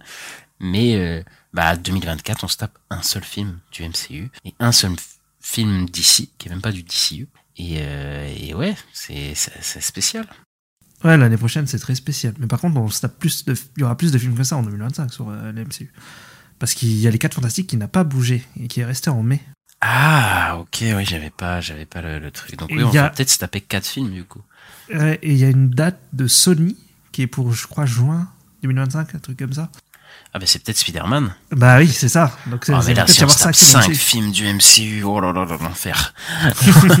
l'enfer. Tout, Moi, je suis, tout moi, je suis content, moi. Mais bon, oui. Oh, tu rajoutes tous les séries qui vont sortir. je pense que là, il y a du contenu. Là, il y a le, tu sais le, c'était, je crois que c'était Chapek qui voulait du contenu, qu'on ait du contenu, toujours du contenu. Bah là, l'année 2025, ce sera le contenu interminable. tous Ouais. les deux mois, tous les mois, en fait, on aura un truc, une série, un film. Euh, la série, je sais Oh là pas, mais, mais cinéma, oui. C'est ça. Et, euh, et on a des infos plus précises sur Captain America 4, parce que il y a eu des annonces un peu spéciales euh, sur le, sur le film. Alors attention, parce que c'est Jeff Snyder hein, qui a sorti ça, donc c'est des rumeurs, euh, tu vois, c'est pas officiel, officiel. Il nous a, il nous a pas déçu Jeff Snyder. hein. Pour, pour le rappel, Jeff Snyder c'est euh, un scooper, du coup qui, bon, du coup qui donne des scoops sur les, les behind the scenes entre guillemets de ce qui se passe. Et du coup, il a, euh, il y aurait des rumeurs en tout cas qu'il y a des euh, reshoots intensifs pour le film de Captain America parce qu'il a été, euh, il a eu fait des tests screening. Ce qu'on appelle des tests screening, c'est que le film est montré euh, dans une version pas finie évidemment et qu'il est bah, jugé en tant que est-ce qu'il est assez bon, est-ce qu'il a besoin d'être refait, est-ce qu'il a besoin d'être changé? Et ben apparemment il a reçu beaucoup d'avis négatifs et donc du coup que le film serait du coup re-shooté pas mal entre en tout cas entre janvier et mai. En tout cas que trois séquences majeures soient re-shootées. Ouais, des, des reshoots qui durent euh, Cinq mois. Cinq mois. C'est, ben en fait euh, c'est Ils bah, le film. mais même plus que ça parce qu'en fait là, je suis en train de- enfin après pour un film Marvel évidemment cinq mois c'est ça paraît normal mais euh, il faut savoir qu'il y a des films qui sont shootés en je sais pas c'est quoi la moyenne mais deux deux mois en général tu peux Deux, tourner un film mois, classique ouais. Trois mois peut-être pour un film un peu plus gros, mais en général c'est à peu près ces eaux-là quoi. Là on a cinq mois de reshoot, c'est insane. hein. Le film je- euh, il va coûter très cher. je sais pas combien il va coûter, mais ça va être euh, ça va être fou quoi. Donc euh, on verra comment ça se passe. Mais ce, ce- ce qu'il a dit, c'est- ouais, ce serait pas étonnant hein, que ce soit ça, parce que un film qui est déjà tourné, bah ouais, il est déjà, il était censé avoir fini son tournage et qui fait des reshoots de 5 mois et qui repoussé d'un an. euh, Enfin, Ouais. Bah après en le- tout- qu'il soit repoussé d'un an, ça m'étonne pas, tu vois. Pour le coup, parce que peut-être qu'il voilà, il voulait mettre Deadpool avant et tout. Mais le, ah ouais. Et de toute façon, les reshoots, euh, bon, ça, ça arrive à tous les films, hein, tous les, enfin toutes les grosses Bien productions hollywoodiennes ont des reshoots, mais de 5 mois, c'est en général, voilà, c'est des reshoots, euh, c'est pour quelques scènes, pour quelques trucs, mais là, c'est 5 mois, c'est insane, quoi. Je y a- sais y même a- pas si on a déjà vu ça, hein, mais Mais il y a, il y a un, peu, non, sur Strange, Strange 2, un peu. Il y a eu des histoires comme ça sur Strange 2. Mais euh, ce que je veux dire, c'est que faut pas oublier qu'aussi qu'au- pendant le tournage, il, euh, le- il a tourné pendant la grève des acteurs, le film aussi, pendant une bonne partie de son ça. tournage. Euh, des scénaristes, pardon, la grève des scénaristes. Et donc il n'y avait pas de scénariste euh, sur la, sur le plateau et tout. Donc peut-être c'est pour ça aussi que ça donne pas un truc euh, terrible à la fin, quoi. Ouais, mais il parle quand même de re-shooter trois séquences majeures, donc enfin, Mm. il les connaissait les, les séquences, donc c'est que c'est pas une, c'est une, une question de fluidité, parce que encore si c'était juste une question de scénario, le scénario est long, et après ils font des reshoots pour le rendre plus euh, Ouais. plus, plus cohérent, tu vois, voilà. Mais là, il, il re-shoot des, des, des séquences entières de, des plus grosses séquences du film, c'est qu'il y a vraiment, il y a vraiment un problème avec ces séquences, quoi. En tout cas, si ouais. c'est avéré. Hein. Oui. Bon, voilà. En tout cas, on verra, on verra le, le film en 2025 et puis euh, on aura sûrement un trailer euh, fin d'année euh, prochaine si les dates bougent pas, quoi. C'est ça, c'est ça. Et on a une dernière news, parce que on finit euh, toujours en beauté. voilà. C'est que le film Venom 3, alors lui sortirait bien l'année prochaine, oui, parce que tous les films Sony, euh, on a trois films Sony qui sortent l'année prochaine, enfin Sony Marvel, euh, entre guillemets, qui sortent l'année prochaine. On a Madame Web le 14 février, il me semble, prochain. C'est le, le prochain film de, de Marvel, d'ailleurs, qu'on a. hein, le- et le prochain film de super-héros après Aquaman qui sort en fin d'année. Oui. On a Craven qui sort l'été, il me semble, je sais plus quand, mais il sort euh, En août, il me semble. en août, ouais, c'est ça. Et on a Venom 3 qui est annoncé pour le 8 novembre 2024. Et oui, le Sonyverse Takeover euh, l'année prochaine. On va s'en bouffer. et, euh, et on l'attend pas. voilà. Ah bah, c'est leur année l'année prochaine. Voilà. Ils ont, ils ont le terrain libre. Euh, C'est ça, ils vont remplacer euh, le MCU. J'y crois pas trop, mais, moi non plus. mais bon, on verra. On verra. ça. On, on en parlera, on crachera dessus ensemble. bon bah voilà, c'est fini pour les actus, euh, les actus de cette semaine. Ouais. Pas mal de, de dates. Oui, beaucoup de dates. hein, c'est beaucoup des dates, ouais.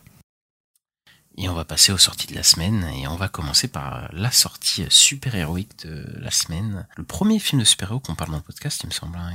Euh, oui. Bah oui, oui. Ouais. Et ben, on va parler euh, de deux Marvels. Oh my god, we're a team.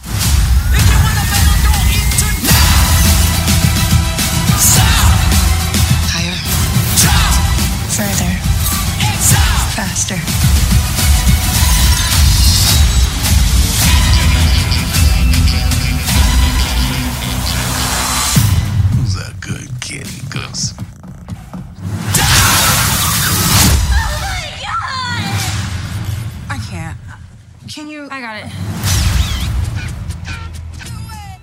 Alors qu'elle enquête sur un trou de verre lié à l'Empire Kree, les pouvoirs de Monica Rambeau s'entremêlent avec ceux de Kamala Khan et de Carol Danvers. Le trio fait équipe pour déterminer pourquoi elles changent de place à chaque fois qu'elles utilisent leur pouvoir. Et oui, nouvelle entrée du MCU, de Marvel. Du coup, euh, la suite de Captain Marvel, est-ce qu'on te donne un petit peu notre avis sur Captain Marvel, Ista? Captain Marvel, moi, moi, je le déteste pas. parce que Je sais que bon, il y a beaucoup- qui le trouvent, euh, ce que je comprends, hein, qui, qui, qui l'aiment pas, qui, qui est plat. Le film, il est assez plat dans la réalisation et tout, c'est vrai. Mais je sais pas, j'ai un petit. Après, c'est peut-être parce que c'est de la science-fiction dans l'espace et tout. Moi, j'aime beaucoup ça, donc le film, pour moi, il passe, tu vois, et je le trouve sympa. Voilà, mais euh, pas ouf non plus, hein, mais sympa quoi. Ok, moi je, je, je m'en fous. je m'en fous de Captain Marvel. Ouais, c'est un film hyper plat. Il avait Ouais. fait le milliard, un milliard un. Je pense que c'était fou. Mais voilà, c'est un film, je trouve qu'il y a, il y a, enfin, il y a, en fait, c'est un film moyen plat de chez Marvel, quoi. Ouais, c'est ça. Problème, c'est que la suite, elle est un peu pareille. mais euh, pour Je moi, suis pas d'accord, ouais. et pour moi là, c'est euh, ouais, c'était. euh, en plus, tu, tu dis que c'est un truc d'SF et tout, mais moi, j'étais un peu déçu parce que c'était que sur Terre, quoi. Captain Marvel 1, euh, c'était. c'est vrai, c'est vrai que le. C'était ouais, un ouais. peu un peu chiant quoi. Euh, et puis enfin les méchants pas fous, euh, la super héroïne elle était cheatée, il y avait quasiment pas d'enjeu. Je me souviens même pas de l'histoire vraiment. euh, voilà, je, pourrais même pas te faire une vraie review, mais voilà, c'était un sentiment de, de Captain Marvel assez plat. Et ben là on se retrouve dans deux Marvels qui arrivent, euh, je sais pas combien d'années après, qui est bah, c'est 2019, Captain Marvel. 2019, donc ouais ça fait quatre ans. Et euh, il y a une question qui se pose avant même d'aborder le film, c'est euh, bah, que ce film est le plus connecté aux séries. Et est-ce que pour toi il faut voir les séries pour voir ce ce film, Ista Euh, bah moi je, je me dis que j'ai du mal à juger, juger ça parce que moi j'ai tout vu quoi. Donc euh, j'aimerais bien mettre une personne qui a rien vu la mettre devant et lui me dire euh, ça va t'as compris? Parce que là moi je sais pas. Enfin je suis pas sûr parce qu'après ils font quand même il y a des séquences qui genre des séquences flashback pour te pour un peu résumer les persos quoi. Mais je sais pas. Enfin toi t'en penses quoi toi? Je, je sais pas trop moi aussi parce qu'en fait j'ai vu pas mal de bah j'ai fait pas mal de trucs. Mais par exemple euh, tu vois Secret Invasion euh, techniquement faut le voir pour voir ce film mais il Secret Invasion c'est tellement pas évoqué et tout le monde s'en fout tellement on s'en que- fout ouais. qu'en fait euh, voilà, voilà t'as pas besoin de voir ce, ce truc là mais après bon je pense quand même pour le personnage de Monica Rambeau euh, déjà que moi je je- j'en parlerai plus tard je le trouve plat si t'as pas vu WandaVision. Je, je pense que le personnage c'est paraît encore plus plat quoi et le personnage de Miss Marvel euh, bah, en, en fait en fait on comprend tout pour, pour le coup. Là Ouais, on comprend euh, ce qui s'est passé. Mais par contre moi j'ai une petite frustration c'est que bah Miss Marvel en fait j'aurais finalement j'aurais aimé voir sa série tu vois. Parce Mm. qu'en fait euh, bah, c'est le personnage le plus attachant du truc et euh, et je sais pas euh, j'aurais peut-être aimé voir son euh, avoir vu son background et tout. Euh, mais en vrai pour la compréhension globale du film t'as pas besoin. Oui c'est ça. Pour l'histoire principale t'as pas besoin de voir le film. Juste Euh, voulu les séries, Captain Marvel euh, Peut-être juste Captain Marvel, je dirais, euh, pour, Oui, pour oui, la bah, relation entre Monica et, et Carol, quoi. mais même pour sur le conflit avec les enfin tout ça tu vois Oui. comprendre mais après voilà c'est la suite de Captain Marvel logique euh, que tu regardes euh, Captain Marvel avant euh, du coup tu veux que je commence ou tu veux commencer? Vas-y, vas-y. Alors, euh, moi, je trouve le film euh, Osef, Osef, euh, Osef as fuck. euh, bah là, c'est un film. Mar- Sur ces derniers temps, on avait des films Marvel, euh, soit que j'avais bien aimé, soit que j'avais trouvé pas bon, vraiment pas bon. Là, je le trouve, je trouve pas pas bon. Je trouve même un peu euh, au-dessus de Quantumania, 4. Euh, voilà, de- de- des trucs comme ça. Même peut-être même Black Panther 2 que moi, je, franchement, même à chaque fois j'y repense. Black Panther 2, je trouve, je trouve pas bon du tout. Je trouve qu'il a un bon concept, tu vois, le, le truc de changer de place, euh, je le trouve hyper fun euh, pour le coup, tu vois. Même si, euh, bon, ça reste très, en- enfin, je trouve c'est pas assez exploité, euh, mais bon, voilà, je, je vais, je vais commencer quand même par les choses que j'aime bien dans le film, Ouais. Euh, parce que ça donne des chorégraphies sympathiques dans certains combats, surtout au début, euh, quand là ils se battent Mm. euh, dans la maison de Kamala, là, enfin, avec tous les trucs et tout, je trouve ça sympa. Il y a des moments assez drôles, assez, euh, assez sympathiques en fait. Euh, Il y, a, il y a un moment où ils s'entraînent les trois dans un vaisseau et du coup bah, ils utilisent leur pouvoir et je trouve cette séquence c'est une des meilleures séquences du film parce qu'elle est fun et, et le là on sent un vrai lien entre les personnages. Euh, T'as des moments euh, un peu hors du temps, genre euh, en fait le film part dans des délires à certains moments, euh, que ce soit la scène de la comédie musicale là entre guillemets. Il y a, y a aussi ce moment avec des chats. Donc je vais pas spoiler, mais voilà, ce moment il m'a fait beaucoup rire, tu vois. C'était une bonne idée, je trouve, et ça, ça passait plutôt bien. En fait, le film, il- je le trouve plutôt bien quand il part dans son délire, mais c'est très timide euh, quand même, quoi. Euh, le film euh, après, le film, il va à l'essentiel pour le coup. Là, je, je- tu vois, genre, Quantumania, ça me paraissait interminable. Là, le film, il fait 1h45. Au moins, euh, ça va direct. Il n'y a pas de, de, de, de gras, quoi. Ouais. Mais c'est vrai, Quantumania, moi, c'était l'enfer, tu vois. Et euh, le truc principal, l'atout principal de ce film avec le, le concept, pour moi, c'est Kamala Khan, euh, Miss Marvel. euh, J'ai pas vu Miss Marvel, la série. Et du coup, bah, je la trouve super cool. Euh, L'actrice, elle est super drôle, super attachante. Euh, On sent qu'elle est vraiment investie dans ce truc, euh, dans son dans son rôle. Iman Vellani, je crois, s'appelle. Et, euh, et voilà. De toute façon, c'est une grosse fan de Marvel. Elle, dans la vraie vie, ça se sent là pour le coup. Et euh, elle, elle a une super intro qui est comme, je crois, dans la série où là, Dans la série, ouais. Il y a un peu ce genre-là. Ouais. qui est, qui est sympathique, euh, qu'on retrouve ici. Et, et par contre, c'est à peu près tout, parce qu'après là, de l'autre côté, je trouve que le, film a tout, enfin, tout, quasiment tous les autres personnages, ils sont, euh, sont osef, voire nuls. euh, Osef, genre Captain Marvel, que j'ai toujours pas d'empathie ou de, ou même de, enfin, je la déteste pas non plus, tu vois, mais je la trouve vraiment, euh, vraiment plate comme personnage et, et Monica Rambeau, surtout dans le trio, je, trouve inintéressante au possible. Je trouve qu'il y a une relation euh, entre elle et Carole qui est vraiment superficielle, artificielle plutôt de, Non, mais c'est parce que t'as pas aimé le film de Captain Marvel, je pense. non, mais en fait, c'est la même chose, quoi. Je trouve ça hyper, euh, bah, hyper plat, quoi. Même leur relation, je trouve que c'est même pas très développé, en vrai, ça. Et, et de toute façon, je trouve que c'est pas très intéressant, je t'avoue. je trouve qu'elle peut pas revenir. Euh, voilà. Et au, au moins, sur Captain Marvel, ils ont réussi à, à ne plus la faire cheater, parce que ça, ça me, ça me, c'était un peu relou dans Captain Marvel, c'est qu'en fait, il y avait pas de, tu la sentais jamais menacée ou en danger. Mhm. Bon, là, dans ce film non plus, mais, mais au moins, ils ont réussi à nerf un peu ses pouvoirs, euh, euh, bah, par le fait que l'autre, elle absorbe tout, euh, enfin, pas la méchante, elle absorbe des, des, Ouais. des- pouvoirs avec ces, ces trucs, quoi. Donc ça va, quoi. Et, euh, et le pire du pire, je crois que c'est Nick Fury. Nick Fury, c'est le pire du pire de, de, de Marvel. Nick Fury, voilà, joué par Samuel L. Jackson, euh, acteur euh, incroyable du cinéma, sous-côté, que j'adore, un de mes acteurs favoris. Et ben là, c'est un comic relief qui fait des blagues tout le temps, j'ai envie de le baffer, quoi. Je- franchement, c'était insupportable de le voir comme ça. Et surtout que, en plus, tu, tu passes juste après Secret Invasion, alors qu'il est sérieux de fou dans Secret Invasion, là. Et là, il est en mode, c'est, c'est, c'est, grave ce qui se passe. Et là, tu vois très bizarre. Marvel, Ouais, c'est très bizarre. tu sais pas la direction qu'il prend son personnage, tu comprends rien. Enfin, c'est c'est très bizarre. Et, euh, et la méchante, euh, malheureusement, la méchante est euh, Malekith tiers, quoi. Un- bon, ouais, j'abuse parce que Un peu mieux, hein, je dirais quand même. Pff, un Euh, peu oui. mieux, un peu moins nul, franchement. Ouais. est vraiment aux F au possible, quoi, ce, ce méchant. Que ce soit dans l'interprétation, euh, que ce soit son, son, son design, c'est, c'est même ses intentions. Bon, voilà, ils ont réussi à le trouver des intentions, mais c'est tellement expédié, c'est tellement en surface que tu t'en fous, quoi. Euh, Et de toute façon, même tous les enjeux de ce film, euh, tous les conflits, bah voilà, ils sont bazardés euh, comme ça dans ta tête. Et, et tu- en fait, c'est voilà, c'est c'est plat, quoi. Il y a pas le temps de développer les relations, pas le temps de développer les, les, les persos. euh. La menace, euh, je la sens jamais vraiment comme une vraie menace, quoi.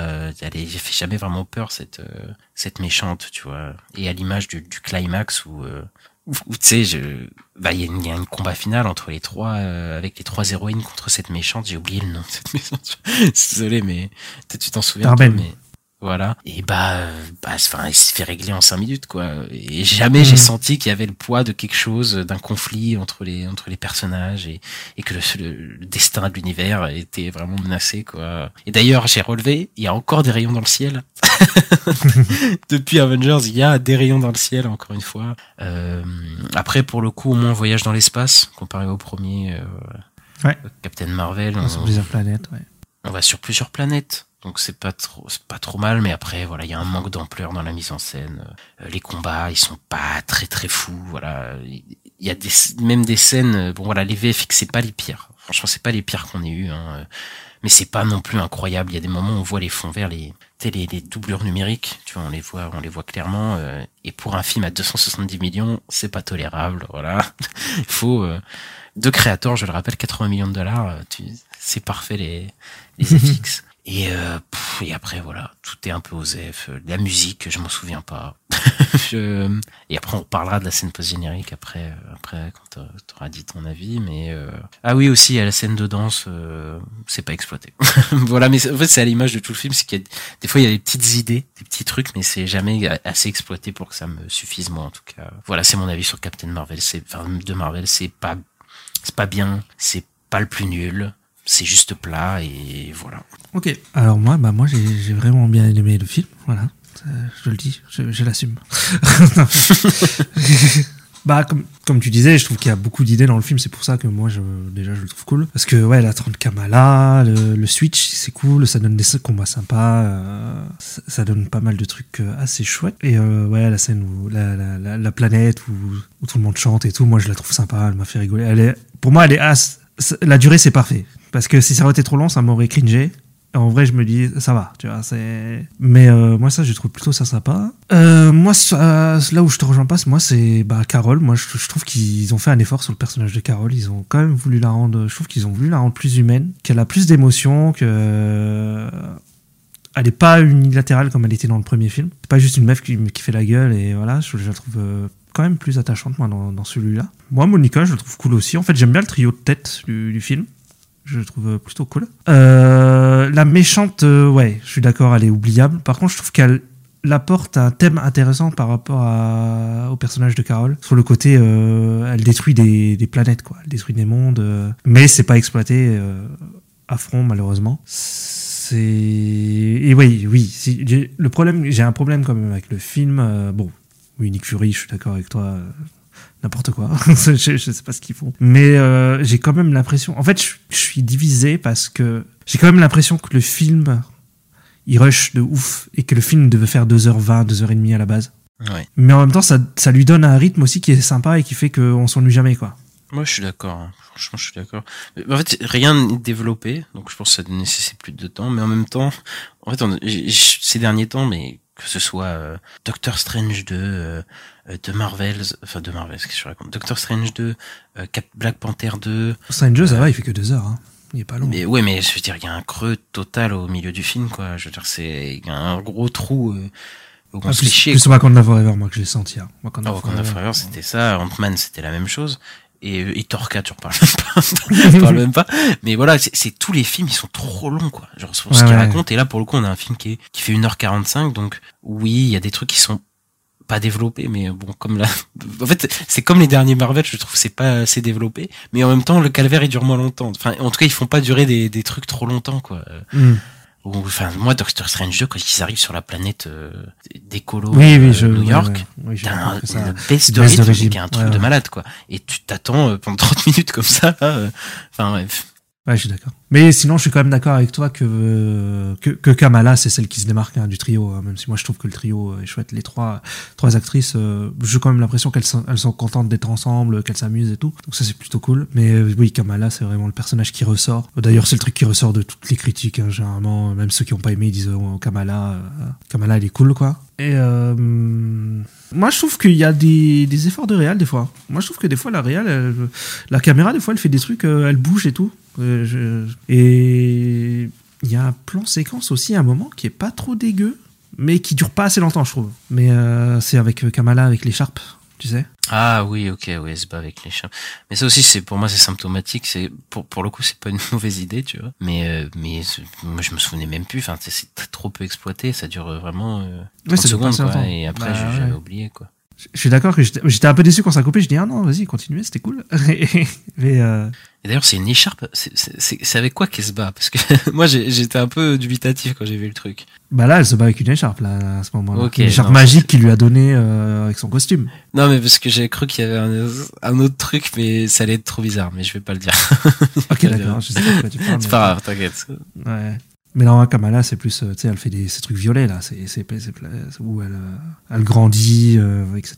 Mais, euh, mais ouais, elle a pas fait de. Là, elle, elle a une écharpe magique et ça donne un combat sympa, mais qui est, ouais, qui est pas assez long, quoi. Mais euh, je- moi, j'ai quand même l'impression que Nia D'Acosta, euh, elle a tenté des trucs. Bon, après. Moi, j'aimerais bien avoir une director's cut du film, tu vois. J'aimerais bien avoir une, une version de 2h30. euh, pour, Oh bordel. Les directors cut de retour.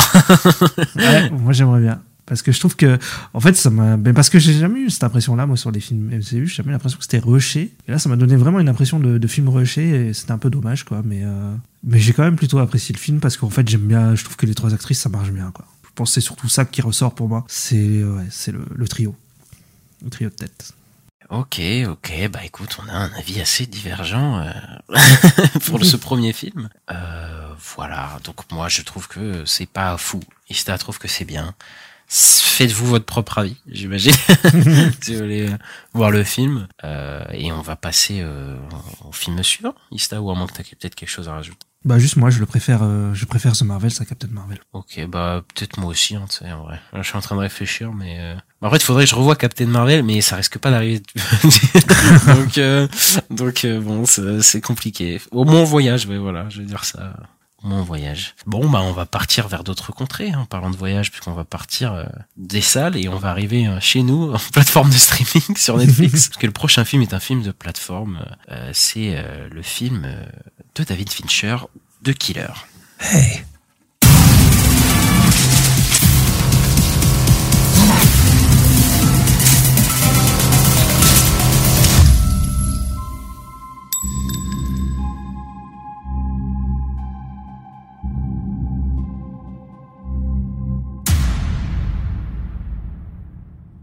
Après un désastre évité de justesse, un tueur se bat contre ses employeurs et lui-même dans une mission punitive à travers le monde qui n'a soi-disant rien de personnel. le, retour de David Fincher après Manque, il y a trois ans sur Netflix.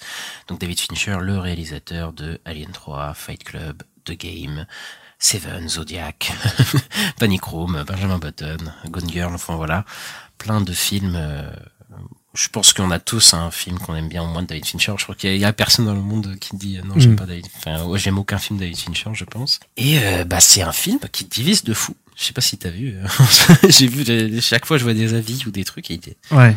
y a des gens qui adorent, il y a des gens qui n'aiment pas du tout. Et, euh, et bah nous on va parce que nous on sait pas du coup l'avis de chacun puisqu'on a Oui. on n'a pas parlé du tout. Et, euh, et bah écoute, est-ce que tu veux commencer? Euh, alors moi je disais ouais c'est dans l'intro que qu'on allait parler d'une adaptation euh, non officielle de Hitman euh, du jeu Hitman parce que c'est exactement la même structure que les derniers jeux Hitman où t'as six missions et en fait là il fait six chapitres et ça m'a ça m'a un peu fait rire. Et mais en fait c'est je sais pas c'est une structure moi que j'ai eu un peu de mal en fait dans le film. Je t'avoue que j'ai adoré le début vraiment le, début il est- je le trouve vraiment chouette mais je sais pas après je me suis un peu euh, Ennuyé Ouais, j'ai pas, j'arrivais pas à rentrer dedans. J'arrivais pas à rentrer dans le film, vraiment. Ouais. Et je trouve que le film, il- dans sa réelle, euh, il est pas ouf, quoi. euh, à part au début, quoi. Vraiment, le début, je trouve qu'il y a plein d'idées et tout, mais après, je sais pas, je trouve que ça. J'ai l'impression que ça commence par un film de Fincher, puis ça, ça devient un film Netflix, tu vois. euh, Je sais pas, il y a un truc comme ça. Ouais, c'est ça. C'est très bizarre. J'étais pas des- dans, trop dans le film, moi. Euh, Au début, oui. Par contre, j'ai vraiment cru. euh, j'ai cru que, tu sais, au début, ça allait être un truc où il réussit à la fin, et puis en fait, euh, non. Ouais, bah c'est ça qui, qui lance le truc quoi. Ouais, ouais. Parce que tu sais, il te fait tout un tutoriel là, en disant il faut faire ci, il faut faire ça, machin. C'est ça. Et ouais, et il réussit pas. Même la scène d'action, on m'avait dit, euh, elle est cro- incroyable et tout. Je, ouais, enfin, The Raid a fait mieux quoi. Enfin, moi je trouve. De... J'ai l'impression que tous les mecs qui parlent de, de, de, de scènes d'action, ils parlent de The Raid. Bah ouais, mais parce, que, mais parce que The Raid il m'a marqué parce que c'est un film que j'étais euh, pas censé aller voir et que j'ai vu à la fête du cinéma et que j'ai trouvé incroyable. Donc euh, bon. Alors, je, je n'ai pas vu les deux raids, donc je, je ne sais pas. Moi, je suis euh, à moitié de ton avis, à moitié de pas ton avis. Je, je suis à moitié, je suis à moitié de ton avis parce que je, suis moi aussi resté un peu extérieur au film, et je, je, je sais pourquoi. Mais par contre, au niveau mise en scène, je, trouve qu'il tente des choses qu'il n'avait pas tenté avant, pour le coup. euh, et je trouve euh, toujours le film soigné, moi. euh, Enfin, c'est David Fincher, quoi. Mm. Euh, déjà, le film, euh, bah, c'est un peu, il s'inspire, euh, enfin, il annonce s'inspirer clairement du, du film Le Samouraï de Jean-Pierre Melville. Donc, euh, Jean-Pierre, le, le Samouraï de Jean-Pierre Melville, c'est un film euh, bah, sur un tueur mutique euh, qui, euh, qui, qui est dans Paris en plus comme le, le personnage au début et euh, qui est joué par euh, Alain Delon, pardon, et euh, qui a ce chapeau euh, mythique et une tenue assez mythi- mythique aussi. euh. Enfin, c'est c'est euh, voilà, tout le, le, le début. Enfin, tu tu ça crie euh, le samouraï de Melville et d'ailleurs le samouraï de Melville qui a inspiré plein de plein de films, genre de tueurs mutiques, bah, par exemple Drive, euh, ou ce genre de film là où tu sais t'as ce genre de personnage mutique qui va potentiellement euh, se découvrir une humanité euh, oui bah c'est possible oui. Mais se découvrir une certaine humanité euh, voilà. Alors le film il est pas au niveau de le samouraï hein. Franchement je, je te le dis voilà. Mm, et d'ailleurs le film cite aussi euh, au début dans la séquence d'introduction euh, Alfred Hitchcock euh, fenêtre sur cour ce moment où euh, il y a un personnage qui est un genre de voyeur et qui regarde les, les, les gens par la fenêtre voilà. Et euh, et il y a des différences assez majeures aussi avec le film de, de du samouraï, c'est que déjà c'est un film de vengeance. Euh, Fassbender, il est dans un truc, euh, dans un truc Ouais. de vengeance, alors que c'est pas trop la même chose dans le samouraï. euh, il est euh, beaucoup plus, euh, déjà il a beaucoup, il est beaucoup moins expressif que Fassbender. Bon, Fassbender est pas expressif, mais euh, je, je développerai plus tard un truc sur lui. Je trouve que le film, il a un problème au niveau du rythme. En fait, je m'ennuie pas, mais en fait c'est que le film, il a un côté, comme t'as dit, programmatique en fait, avec ses chapitres et ses trucs, et en fait tu vois tout venir en fait Ouais, bah, tu, tu sais euh, comment l'histoire va se passer. Après, franchement, euh, voilà, c'est pas chiant, je veux dire, parce que Non, l'histoire va va. droit au but. euh, euh, c'est c'est pas dégueu dans chaque séquence, tu vois, mais t'as un côté dans chapitre 1, chapitre 2, chapitre... Enfin, c'est très... Voilà, tu vois tout arriver, mais au final, je pense que ce côté programmatique, il est aussi voulu par, par Fincher, parce que bah c'est comme le personnage principal, quoi, qui est euh, lui aussi très programmatique, tu vois, qui annonce direct la couleur, hein, euh, dès dès la première séquence. Et euh, d'ailleurs, Michael Fassbender, qui est super aussi dans le rôle, qu'on n'avait pas vu... euh, bah, jouer depuis un moment, depuis quelques années. Mais il y a un truc, un problème avec son personnage, moi, c'est la voix off. Moi, j'ai un gros problème avec la voix off.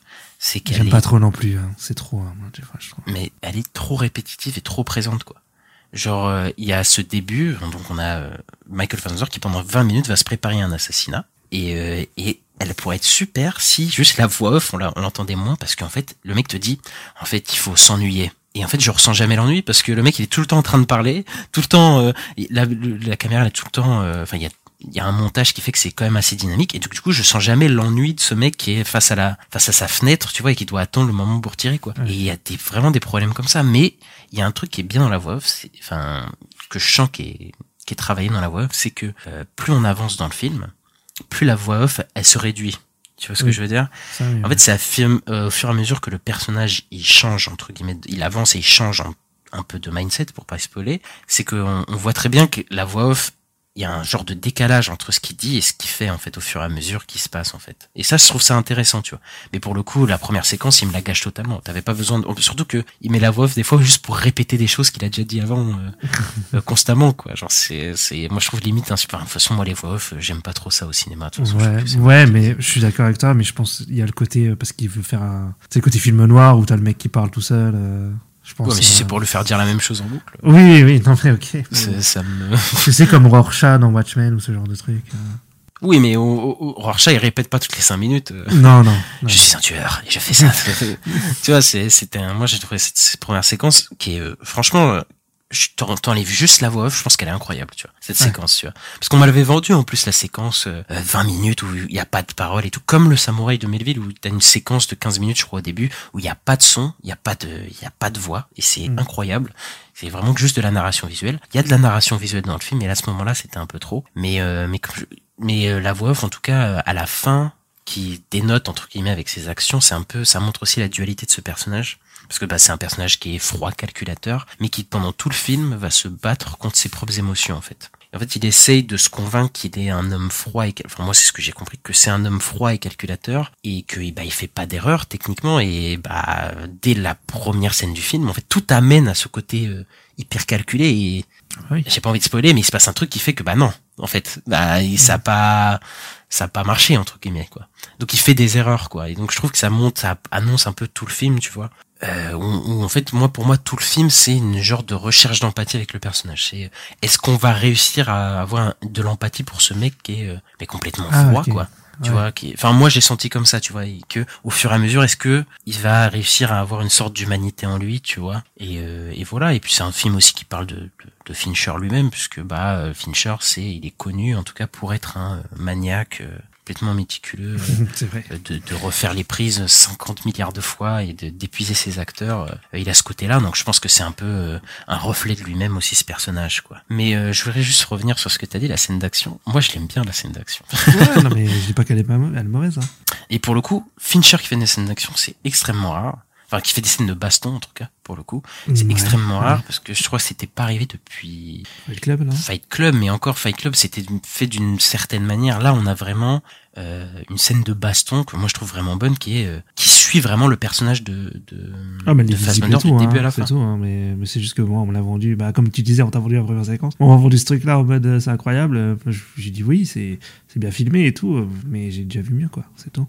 Ah moi je la trouve euh, je la trouve incroyable surtout. Parce que bah déjà je la trouve hyper bien montée. Et surtout il y a un, un sound design mais le dans tout le film hein, son, ouais, ouais. qui est incroyable tu vois. Parce que toute façon les coups là euh, rarement euh, je vois des coups portés comme ça où je sens que le mec se fait défoncer la gueule tu vois. Et elle est toujours à hauteur du personnage euh, d'ailleurs de, de Fassbender parce qu'on est de son point de vue on est dans sa tête et ça je trouve que c'était plutôt bien fait. Après est-ce que c'est la meilleure séquence de tous les temps? Je, je sais pas. Je- enfin moi moi je savais même pas qu'il y aurait une scène de baston dans le film. Moi ça m'a surpris tu vois de Ouais. parce que bah Fincher il fait pas ça du tout quoi. Donc là Oui, quand, quand c'est arrivé et qu'il y a ce, ce décharnement de violence bah je trouve qu'il démérite pas du tout moi. Euh, en tout cas euh, Fincher et, et bon je, je veux pas le voir faire euh, John Wick 4 euh, John Wick 5 tu vois mais mais en tout cas je, je trouve qu'il s'en est bien sorti surtout hein, bah, cette séquence mais après je sais qu'il y a des gens apparemment qui ont rien vu à cette scène alors que et moi je crois que j'ai un problème c'est que je vois trop bien. Excusez-moi hein, je vois trop bien.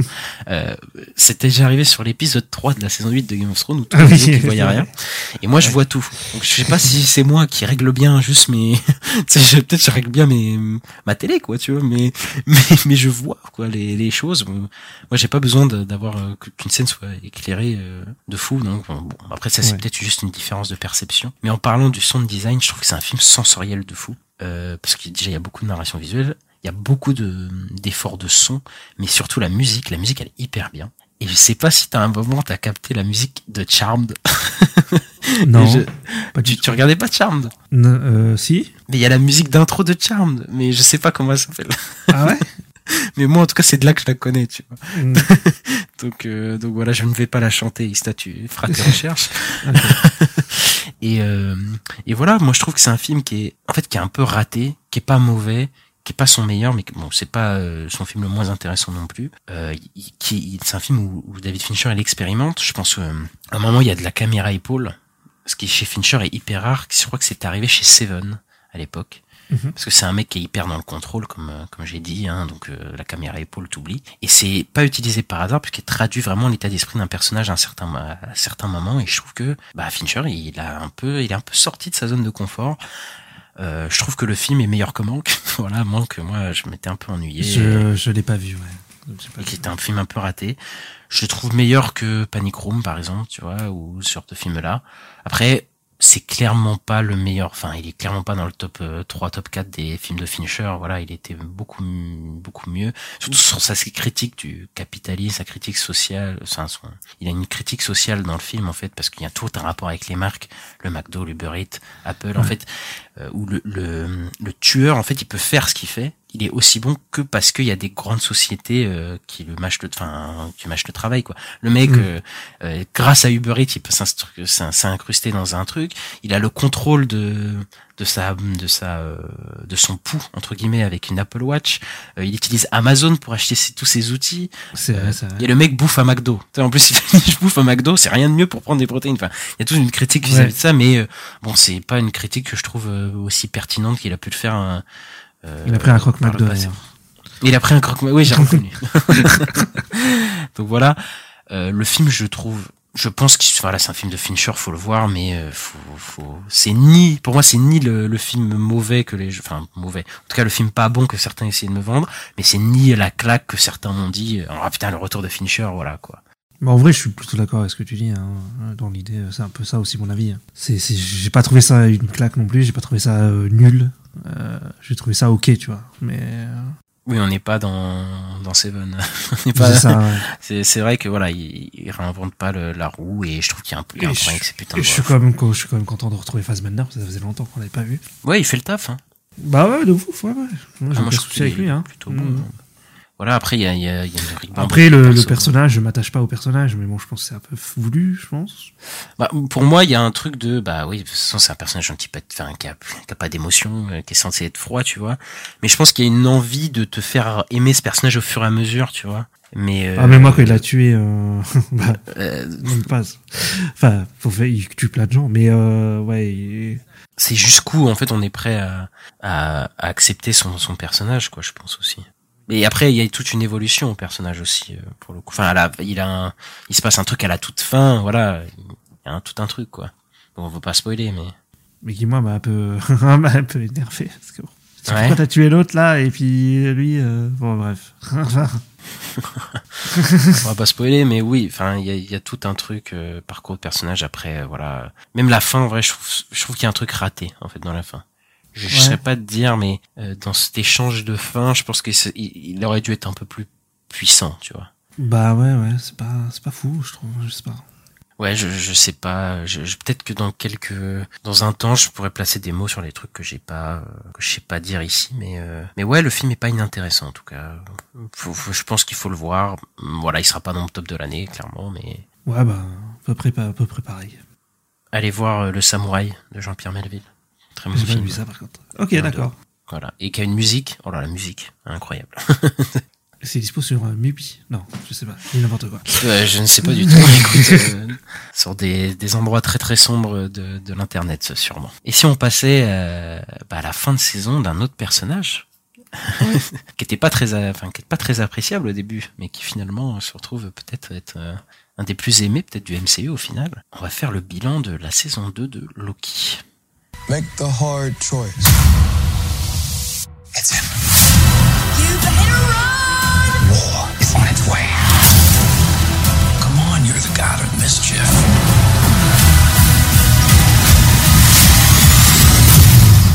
Always have been.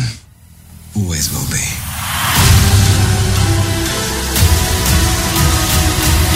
A little over the top, don't you think? I thought it was spot on.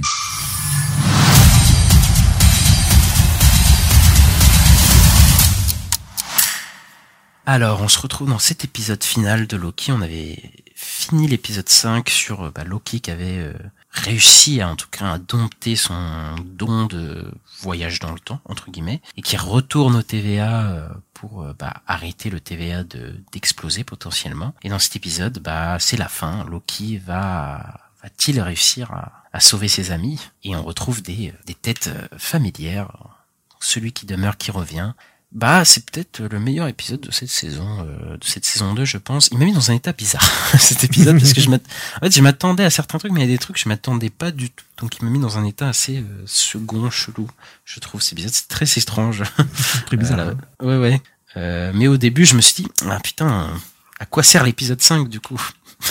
Pas grand chose. Et euh, en fait, je m'étais dit, putain, peut-être que l'épisode, enfin, la saison, elle aurait dû commencer comme ça. Bon, il y a des enchaînements de séquences où euh, Loki euh, voyage dans le temps et essaye d'arrêter le TVA sous une musique. Euh, voilà, c'est assez drôle. Il y a un autre montage aussi avec Sylvie plus tard quand euh, il confronte celui qui demeure. euh, il essaye d'arrêter Sylvie plusieurs fois. Voilà, ça revient plusieurs fois. Et, euh, et voilà, on- moi je trouve que c'est le meilleur épisode parce que bah, c'est un épisode qui parle le plus de Loki en fait. Et qui vraiment, là pour le coup, il y a une vraie évolution sur le personnage de Loki. Enfin, on a dû attendre les deux derniers épisodes pour que ça se passe, mais enfin on l'a. Le vrai, il y a un vrai dilemme avec Loki, une vraie évolution, un vrai tiraillement. Le dieu de la malice se sacrifie pour sauver ceux qu'il aime. Donc lui qui est connu pour être le personnage peut-être le plus égoïste, le plus égocentrique de la série, se retrouve à du coup se sacrifier pour sauver ses amis. Euh, c'est quand même, euh, enfin voilà, voilà, c'est là, c'est là pour le coup, c'est là, ça me, j'étais vraiment euh, ému, Mm. tu vois, par le personnage. Vraiment, euh, Tom Hiddleston il le joue bien. Il y a une séquence qui est incroyable, je vais revenir dessus. Le personnage est fini sur un, ce que j'ai beaucoup aimé ça aussi, le, personnage est fini sur un trône, comme ce que l'ancien Loki voulait, il finit sur le plus Ouais, grand le- trône qu'il voulait. dès- le premier temps, il va être sur le trône. hein. Ouais. Mais alors que pour le coup, là, ce qu'il a, ce qu'il voulait à l'époque, en fait, lui, tout ce qu'il voulait, enfin, tout ce qu'il veut maintenant, c'est en fait être avec ses amis. Donc ça, j'ai trouvé ça euh, Ouais. assez assez beau ce parallèle là avec lui, quoi. Et alors euh, là, le moment où bah il va lui de lui-même euh, marcher vers le, le TVA, euh, où il y a ses vêtements qui changent, il, il a sa couronne euh, de Loki, euh, euh, où il y a la musique. euh, Enfin, franchement, elle est incroyable la musique.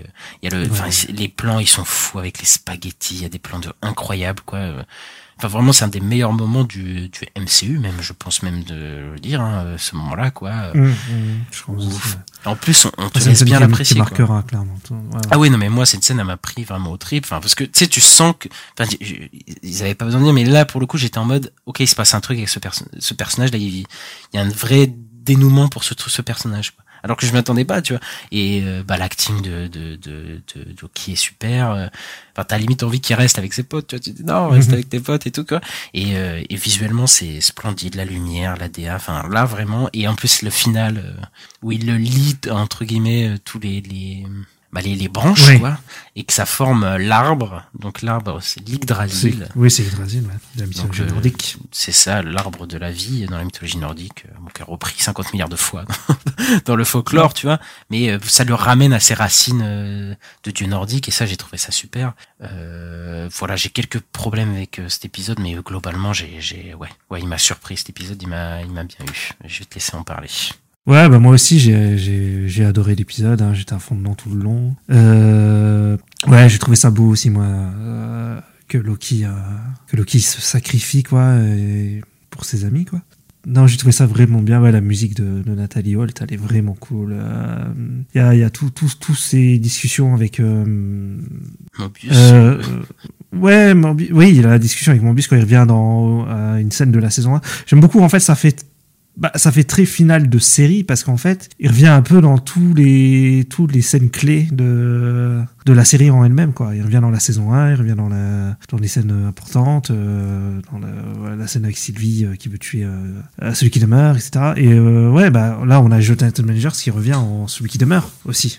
Avec des dialogues, tout ça, quoi. Mais là, tu vois que dans celui qui demeure, je le trouve bien, tu vois. Mais euh, que Oui. Victor Timely, il est insupportable. Mais euh, en non, mais là, il- oui, là, je suis d'accord. Là, il est, il est beaucoup mieux à ce niveau-là. Bon, là, de ce que je comprends, c'est que. Bon, c'est- un peu ce que tu disais, que euh, ça, ça va lancer quand même euh, la guerre des Kang, hein, c'est- si j'ai bien compris euh, ce qu'il dit, euh, celui qui demeure. hein. Moi, ce que j'ai compris, c'est que il, il se sacrifie pour ses amis, mais qu'en fait, euh, ça, enfin, en tout cas, il, il reprend pas exactement, euh, sais, le truc de celui qui demeure, euh, et donc en fait que les Kang ils arrivent, quoi. De toute façon, qu'ils sont déjà là. Oui. De toute façon, ils sont déjà là. Et... Ouais, ouais, ils sont déjà là. Mais parce qu'il dit, ouais, euh, si vous si vous pétez le cœur, euh, tu sais, euh, celui qui demeure, il dit, il dit un truc, si vous pétez le cœur, il va y avoir tous mes variants qui vont venir, machin. Donc, euh, il dit un truc comme ça, je crois. Donc, euh, bon, il va- Mais il, pr- il prend pas la place de celui qui demeure. Il prend le place du, du, du cœur, en fait. En fait. du- Ouais, c'est ça, ouais. même, quoi. Du cœur temporel, en fait. C'est lui le cœur temporel. C'est plus, il y a plus une machine, quoi. C'est lui, quoi. Et de toute façon, on sait que les variants sont là, puisqu'à la fin, ils te, bah, Ouais. ils te disent, ah, il y a un variant. euh, Enfin, je pense que c'est Ant-Man. euh, Je pense c'est pas le. Oui, c'est le, celui de Quantum Mania, ouais, ouais. Euh, mais parce du qu'il euh, il est vraiment mort, alors ça se trouve celui de Quantumania, pour le coup. Bah, je pense, ouais, ils disent euh, Terre 616, ils disent, ouais, c'est réglé et tout. Donc, euh, ouais, ouais. Donc on le reverra pas, celui-là. Non, celui-là, je pense pas. Euh, je trouve que prendre aussi le frein des mondes comme symbole, c'est c'est euh, très cool parce qu'en fait, je me suis rappelé du premier Captain America où t'as Red Skull qui en parle de Yggdrasil. C'est là-dedans qu'il y a le Tesseract et euh, donc il, et il parle du, il dit il dit que c'est le frein des mondes et je trouve que c'est bah ça va bien avec le, le multivers tout ça Mhm, quoi. Ok, ok. Il dit euh, et puis euh, il dit euh, frein des mondes et arbre du destin et de la vie un truc comme ça. La description elle allait bien en fait avec le ouais tout, tout ce truc là et c'est c'est c'est bien trouvé je trouve. C'est bien trouvé. Ouais, je suis d'accord. Après, si je fais un, par contre un bilan de saison, euh, je suis plus sceptique sur la. Je pense que je préfère la 1 parce que je trouve que par exemple Sylvie, elle est sous-exploitée, ils savent plus quoi en faire dans la 2. Dans la 2. Ouais, ouais, je suis d'accord. Pareil pour. Il y, a- y a des. Je sais pas si c'est bizarre, il y a des introductions de persos qui en fait ne sont plus développés du tout. Par exemple, euh, X5, tu sais, celui qui, qui devient acteur là, Brad Wolf. Oui, oui, oui. Lui, euh, pff, on sait pas ce qu'il est devenu. Mais il y a plein, en fait, euh, tout plein d'acte- d'acteurs secondaires, plein de personnages secondaires. hein. Ouais. Moi, là, il y a un truc euh, qui, me, qui est symptomatique de cette saison gâchée, c'est Miss Minute et Renslayer, quoi, dans cet épisode. Ouais, aussi, ouais. ouais, ouais. Miss Minute, elle est en mode, oh bah elle est redevenue gentille, et Renslayer, bah pouf, elle est morte, euh, tu sais, elle est dans le... Ouais, je sais Alors ça, quel endroit, ça, euh, ça, mais moi, j'ai pas compris ça. Enfin, Mais moi non plus, mais juste elle est balancée là et genre c'est fini quoi pour elle. Tu vois, et je suis en mode bon bah ça valait le coup de me la faire revenir juste pour ça quoi. oui, mais euh, ouais. Je sais pas, je me demande s'ils ont pas coupé des trucs, mais moi, je, je me demandais si c'était pas censé être la nouvelle de celui qui, enfin, celle qui demeure, quoi. Parce que là, au niveau du moment où il est à timeline, normalement, il est mort, celui qui demeure. Donc, est-ce que c'est pas elle qui prend la place, tu vois? Mais bon, c'est Bah, après la fin elle, elle dit qu'il, enfin je sais pas, elle, vous, elle- je sais pas un monstre qu'elle a affronté là ou je sais Bah, pas. c'est le, c'est le, le monstre qui est devant le château. De Ouais, c'est ça. Mais je crois pas qu'elle va s'en sortir la pauvre. hein. Enfin, crois bah, je crois qu'elle est envoyée à la mort là. Enfin clairement. Bah, je sais pas, c'est très bizarre, en fait, parce que, en plus, tu l'as Mais en plus c'est juste bazardé comme ça de toute façon. Enfin c'est c'est très chelou. Ouais, je sais pas si on était censé comprendre qu'elle allait se faire tuer, mais après c'est possible, ouais, je sais pas. Moi, sur le coup, je l'ai pas compris comme ça, mais oui, il y en a d'autres qui l'ont compris comme toi. Donc, euh, Non mais en fait je, je- de toute façon il y a, rien à comprendre je crois. ouais. S'ils veulent la faire revenir, la feront revenir, sinon ils leur feront pas revenir. Mais en tout cas, ce personnage, je trouve, enfin, euh, moi, pour faire Ouais. un, un petit bilan de la, la saison, euh, je trouve que bah c'est toujours super soigné. Il y a des super décors, super réels, euh, Mm. super idées visuelles. Là, surtout la, la fin, quoi. Les effets spéciaux sont, sont vraiment pas trop mal. Mais il y a un problème d'enjeu et de personnage euh, qui est, qui est très flagrant dans cette deuxième saison. J'ai l'impression que, euh, bah, en fait, tout est l'enjeu et tout, enfin tout est en surplace, quoi tout fait du surplace dans cette saison euh, jusqu'à cet épisode final quoi. L'intrigue elle est mise en pause, on tourne en rond sans vraiment développer les personnages, tu vois. Ou ils sont abandonnés carrément, tu vois. Genre euh, Mm. Victor Timely, on te fait tout un truc sur lui, euh, Renslayer pareil, le, le, le mec que t'as dit tout à l'heure, j'ai oublié son nom l'acteur. X5. On, on te démarre Bah même, il y a un autre personnage, mais je sais plus son nom. Bah c'est, je crois que c'est sa mère, euh, tu sais, qui fait le, qui fout le bordel. Ah, euh, oui, oui, bah, elle aussi, ça s'est bazardé comme ça, ça aussi, Ouais. c'est- compliqué. Donc, euh, il y a plein de trucs qui sont juste là pour te faire attendre que, en fait, à la fin, bah, Loki, il apprend à contrôler le temps et à, Mm. euh, bah, à devenir le cœur du TVA, quoi. Mais bon, entre, entre l'épisode 1 et l'épisode 6, bah, il s'est pas passé grand chose, je trouve. Enfin, en tout cas, c'était pas nécessaire de, de me bazarder tout ça, quoi. Bah en fait c'est c'est le même problème que toutes les séries euh, Marvel Disney hein, euh, en six épisodes, c'est que ça pourrait être résumé en un film de deux heures. Ouais, ouais, bah ouais, voilà quoi. En- Après, je pense qu'ils auraient pu, franchement, ils auraient pu faire un truc où, où euh, Loki, en fait, euh, toute la saison, il, il, il apprend à gérer ses pouvoirs et, et genre il voyage, tu vois, dans, Mm. dans le temps, quoi. Je trouve que ça aurait été beaucoup mieux que de, enfin, nous faire des, enfin, tous les, les épisodes, genre de l'épisode 2 à l'épisode 4, enfin, les, les épisodes 2, 3, 4, euh, même 5, hein, quelque part, c'est, Franchement, je trouve que c'est un peu abusé, quoi, d'avoir fait ça, euh, des détours pour aller chercher Victor Timely. Au final, on s'en fout. Enfin, putain, euh, c'était pas, euh, c'était pas nécessaire, quoi, de nous faire tout ça. Après, je trouve que c'est loin d'être nul. Tu vois, je trouve que c'est Ouais. loin d'être euh, la pire série. Voilà, je me suis tapé Secret Invasion juste avant. c'est vrai, c'est vrai que ça, oui. Non, c'est très Voilà. cool. Mais, Mais bon, moi, je- ouais, bon. ouais. Mais je trouve que c'est toujours la même structure en fait. Si tu regardes euh, toutes les, les séries que je disais là, les MCU 6 épisodes, c'est toujours le perso à la fin il finit avec son costume quoi, son costume des comics. Et là c'est pareil avec Loki quoi. Ouais, mais au moins la saison 1 de Loki, euh, moi je trouve que ça avançait. Enfin, en tout cas, ça tournait pas en rond sur 6 épisodes, je trouve. Oui, oui, oui, je suis d'accord. Même les épisodes qui font du surplace un peu, je pense à les, je crois que c'était l'épisode 3, au moins ils développaient la relation Sylvie-Loki, quoi. Au moins t'avais un truc euh, où ça faisait un peu avancer les persos. Là, euh, là c'était, c'était compliqué, quoi, pendant longtemps. Parce que cet épisode, là, il est vachement bien, mais, euh, mais il arrive un peu tard, quoi. Même s'il y a quelques facilités dans l'épisode. Oui, bien sûr. Bon après, toujours- Genre le truc où il apprend euh, euh, Ah, des siècles. des siècles pour apprendre. Bon, euh, faut pas, ne, faut pas me la faire, hein, quand même. des siècles plus tard. Ouais, ouais. Ouais, ouais, c'est un peu facile, mais bon. euh, Après, euh, voilà. Bon, en tout cas, l'acteur, il a dit que lui, euh, c'était soi-disant la fin pour son perso. Et même ils ont dit les, les, les le, le créateur de la série que c'était il était c'était construit comme deux saisons à la base. Hein. Il y avait pas Ouais.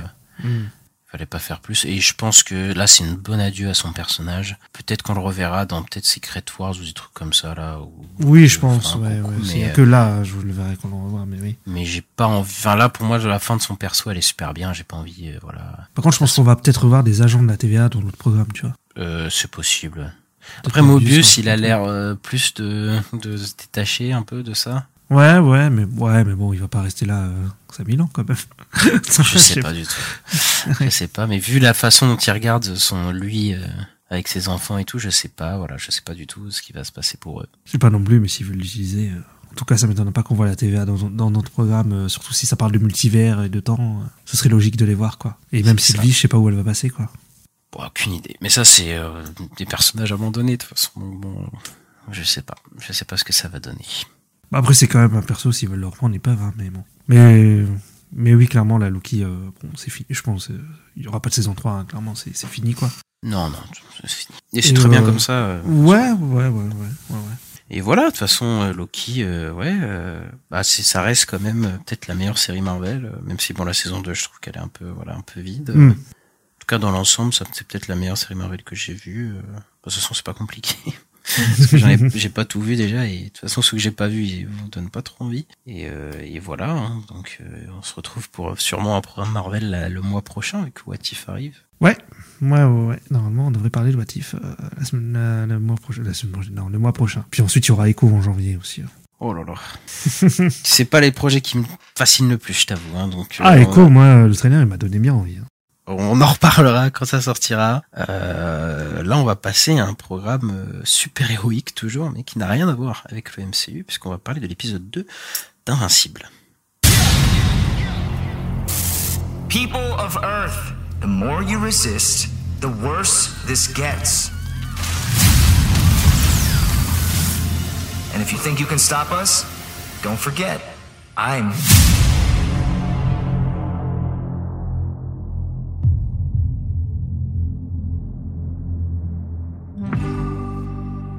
On avait quitté, on avait euh, commencé la saison avec euh, Mark et son père, comme Iman, euh, qui était euh, d'un autre univers, qui était qui tuait des gens, ils étaient méchants, voilà. Et il y avait un personnage qui a réussi à se barrer de cet univers et qui est arrivé dans l'univers que nous on suit, euh, Invincible, et il a fait une machine. Il a tout fait péter. Il est devenu, il a eu un cerveau énorme.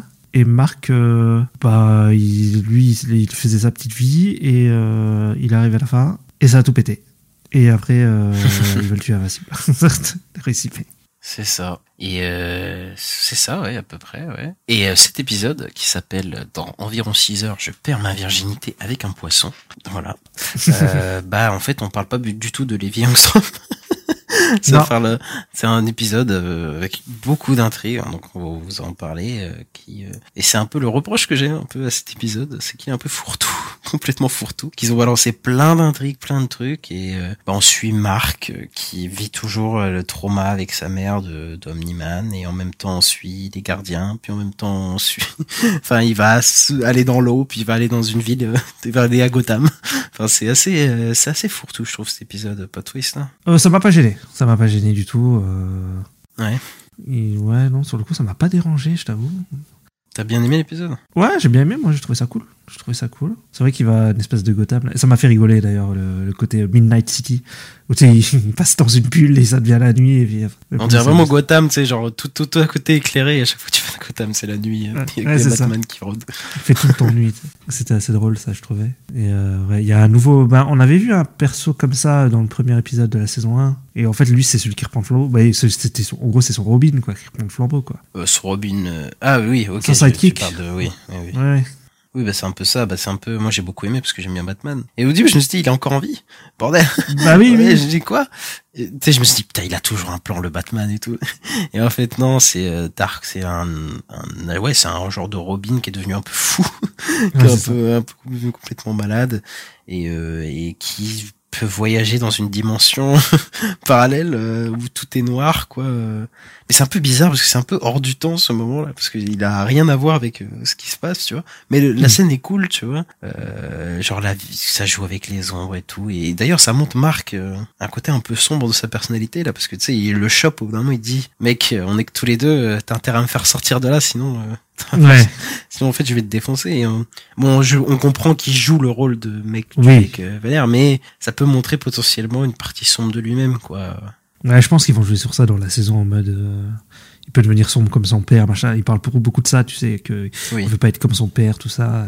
Et je pense qu'ils vont jouer avec ça, clairement. C'est ça, c'est ça. Et là, euh, bah, on suit un épisode un peu, bah, comme je dis, un peu fourre-tout, où il y a plein d'intrigues. On démarre sur une intrigue. bah, déjà, il y a un truc. Ça me rappelle de Amazing Spider-Man 2. Je l'avais déjà dit pour l'épisode 1 où j'avais dit, ah putain, il y a un truc, ça me rappelle de Amazing Spider-Man. Oui, Là, on vrai. a une remise de diplôme où le mec est pas là parce Ah, qu'il doit se battre. Et je me suis dit, putain, c'est comme Ouais. le, le début de Amazing Spider-Man 2. Je, je- alors, je, je dirais pas qu'ils vont s'inspirer de Amazing Spider-Man 2 parce que c'est peut-être pas le, le meilleur exemple d'inspiration, tu vois. Mais le mec qui est en retard à sa remise de diplôme et tout, je me dis, ah putain, ils ont vraiment pio- peut-être pioché là-dedans et ça me rappelle vraiment ça. quoi. Ah, il y a moyen. Hein. Hmm, ce serait pas étonnant. Et là, bah, les personnages sont en vacances. Oui, ils sont en vacances euh, techniquement. Et euh, c'est un épisode où il y a énormément de confrontations de personnages. euh. Par exemple, on a toute une intrigue avec Atom Eve qui va voir ses parents et euh, qui euh, et je super ce côté-là parce qu'en fait, on voit Atom Eve dans sa vie de tous les jours qui pense en fait qu'il peut tout réparer avec ses pouvoirs. Et en fait, euh, elle se rend compte qu'en fait non, c'est parce parce que ses pouvoirs, en plus, elle a des pouvoirs hyper euh, spéciaux, hyper forts et hyper euh, voilà, et qu'en fait, euh, elle n'a pas réponse à tout et qu'elle peut pas sauver tout le monde en fait, malgré qu'elle ait des pouvoirs incroyables. euh, Ce qui est intéressant, c'est avec le parc, qu'elle a, a fait un super parc et tout. C'est ça, oui. Et tu, ouais, tu vois le parc, tu dis oh, incroyable et tout. Mais après, euh, en apprenant le journal que il, il- c'est- en fait, ça, quoi, ça, ça tient pas ces trucs, parce que c'est complètement détruit quoi. Donc, en fait, le terrain, il y a un, c'est sur un terrain où, en fait, où, ouais, ça, je crois que ça, ça se démolit, quoi. Mais en fait, elle a voulu faire les trucs à sa manière et elle pense que, bah, ça peut marcher, mais en fait, il y a des trucs qu'elle peut pas, qu'elle ne peut ne pas contrôler. C'est comme c'est un peu le reflet de ce qui se passe avec ses parents où elle dit, mais en fait, je peux vous donner plein d'argent, euh, pourquoi tu me t'en parles pas? Mais en fait, Oui. ça va pas régler tous les problèmes qu'elle a avec sa famille de juste aller d'utiliser ce pouvoir pour avoir de l'argent. En fait, c'est pas, ça, tu peux pas régler toutes les situations comme ça. Et ça, j'ai trouvé ça super cool. euh. Ouais, les, ça- les thèmes qu'elle développe, ils sont vachement intéressants chez, chez Atom. Voilà. Qui est, Atomev qui est meilleur qu'Humber, je le rappelle encore une fois. Oui, bah, Euh. je pense qu'on est tous d'accord. Amber qui est cool avec le fait que son, son mec soit un super-héros maintenant. Euh, euh, Oui, maintenant, bah- euh, plus rien à foutre. C'est vraiment... euh, Ça, ça en a parlé, je crois. J'ai vu que quelqu'un en a parlé. euh, parce que les, les fans, ils ont dit, ouais, mais Amber Heard a changé de personnalité là par rapport à saison Amber. Heard. Amber Heard, merde, pardon, j'ai dit. C'est juste Amber. Juste Amber, hein, pardon. Mais euh, ouais, juste Amber, elle a changé de personnalité par rapport à saison 1. Et je crois qu'ils ont répondu, les producteurs, et je sais plus ce qu'ils ont dit, mais. Ah, moi, je trouve ça bizarre aussi. Hein. Enfin, ouais, c'est bizarre. c'est super bizarre. En fait, elle, en fait, elle lui faisait vraiment juste la gueule parce qu'elle lui avait pas dit quoi. Vraiment, c'était juste ça quoi. Enfin bref, c'est vraiment euh, compliqué quoi. Non, mais Euh, ils ont changé sa personnalité entre la saison 1 et 2. C'est très, c'est très bizarre. Je sais pas où ils vont avec ça, mais ouais, c'est vrai que c'est un peu bizarre. Euh, mais on, on a encore plein d'intrigues, euh, encore qu'on a, on a toujours pas évoqué. Il y a genre deux trois intrigues qu'on n'a pas évoquées tellement il y a de trucs dans cet épisode. Et d'ailleurs l'épisode est long, hein, c'est un des plus longs que j'ai. Ouais. On a fait 50 minutes, il dure l'épisode. Et et il y a pas d'intrigue, l'intrigue principale euh, qui a pas l'air d'être dans cet épisode-là du tout, parce qu'on voit pas du tout le Levi Angstrom dans, dans du tout. Donc c'est vraiment que du développement entre guillemets de perso et en dehors de ça quoi. On suit beaucoup la mère de Marc aussi, la mère de Marc est Oui, vraiment, euh, c'est vrai, c'est vrai. Sympathique je trouve parce que bah elle confronte elle a une genre de bah, c'est un épisode de confrontation comme j'ai dit elle a une confrontation avec son fils elle a une genre de confrontation avec Cécile elle a aussi euh, un moment où elle confronte des parents où euh, tu sais ça leur rappelle sa relation avec euh, Omniman où alors le mec est complètement en train de la dominer euh, Ouais. et tu sais qui est horrible et elle ça tout de suite ça lui rappelle Omniman qu'il bah qu'il a dit qu'il a dit que bah, c'était un animal de compagnie et, Oui, ça, c'est que le mec qui fait les visites, il se comporte comme ça, elle, elle vrille un peu. Et je trouvais le, le moment touchant aussi où elle, bah, elle pleure devant son Mm. fils, euh, qui était, genre, tu sais, euh, où tu sais, ils se parlent plus trop, le, les, les- lui, tu vois, genre, euh, tu sais, il y a un genre un tabou parce que bah voilà, ils sont un peu traumatisés et là, et, bah là, ils se font des, voilà, ils se réconfortent comme ils peuvent et ouais, je trouvais ça assez, assez touchant, tu vois, pour le coup. Ouais, c'était cool ça, hein, je trouve tout cette intrigue là. Mais c'est vrai, ouais, c'est c'est vrai. que- Alors moi, il y a une intrigue par contre. Sur le coup, je l'ai pas euh, compris. Tu sais, celle avec l'astronaute. Euh, martien qui, qui s'est pris un. Ah oui, Euh, bah le, le, nouveau Martian Manhunter là. Ouais, ouais. ouais. Mais en, en fait, quand il arrive en faussaire, j'ai pas compris que c'était lui. j'ai pas compris direct, j'ai compris à la fin. Ah ok, mais t'as pas compris qu'il changeait de forme? Ah, mais je sais pas, je, je sais pas. C'est très bizarre. Mais Oui, c'est c'est bien. Il y a une intrigue, encore une fois, une autre intrigue, où il y a un personnage qui qui relie à la saison 1, hein, parce que la saison Oui. 1, il y a ce moment où il, Marc va sur Mars, et ben là, il y a un mec qui vient de Mars et qui se fait passer pour un mec de la NASA, et puis après qui retourne à la vie euh, globale, et, et voilà, et qui va intégrer les gardiens. qui va réussir à intégrer les gardiens, euh, voilà. Donc, je sais pas du tout où ça va mener cette histoire, mais euh, mais voilà quoi. Et en plus, les gardiens qui sont euh, qui, qui tu sais qui se battent contre la Ligue des lézards oui, c'est ça, la Ligue des lézards. Ouais. qui revient là, euh, qui est teasé un peu à la fin en mode euh, ils vont revenir en force quoi. Et, euh, et je me souviens même plus de ce qui se passe avec les gars. Ah si, il y a ce truc où où il y a euh, un, Vince- enfin, un Immortel. non? Immortel qui sort du coup maintenant avec la meuf qui se multiplie. Avec, avec du, duplicate. Ouais. Et c'est trop bizarre. L'ambiance est trop bizarre Ouais, J'avoue.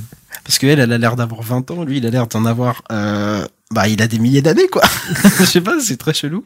Donc bon, euh, pourquoi pas, mais euh, c'est assez, c'est assez spécial euh, ce qui se passe. Ouais. Et puis il y a la- la- l'intrigue donc, euh, donc, du titre, donc euh, où euh, Marc il doit épouser euh, la femme du Aquaman. euh, de la...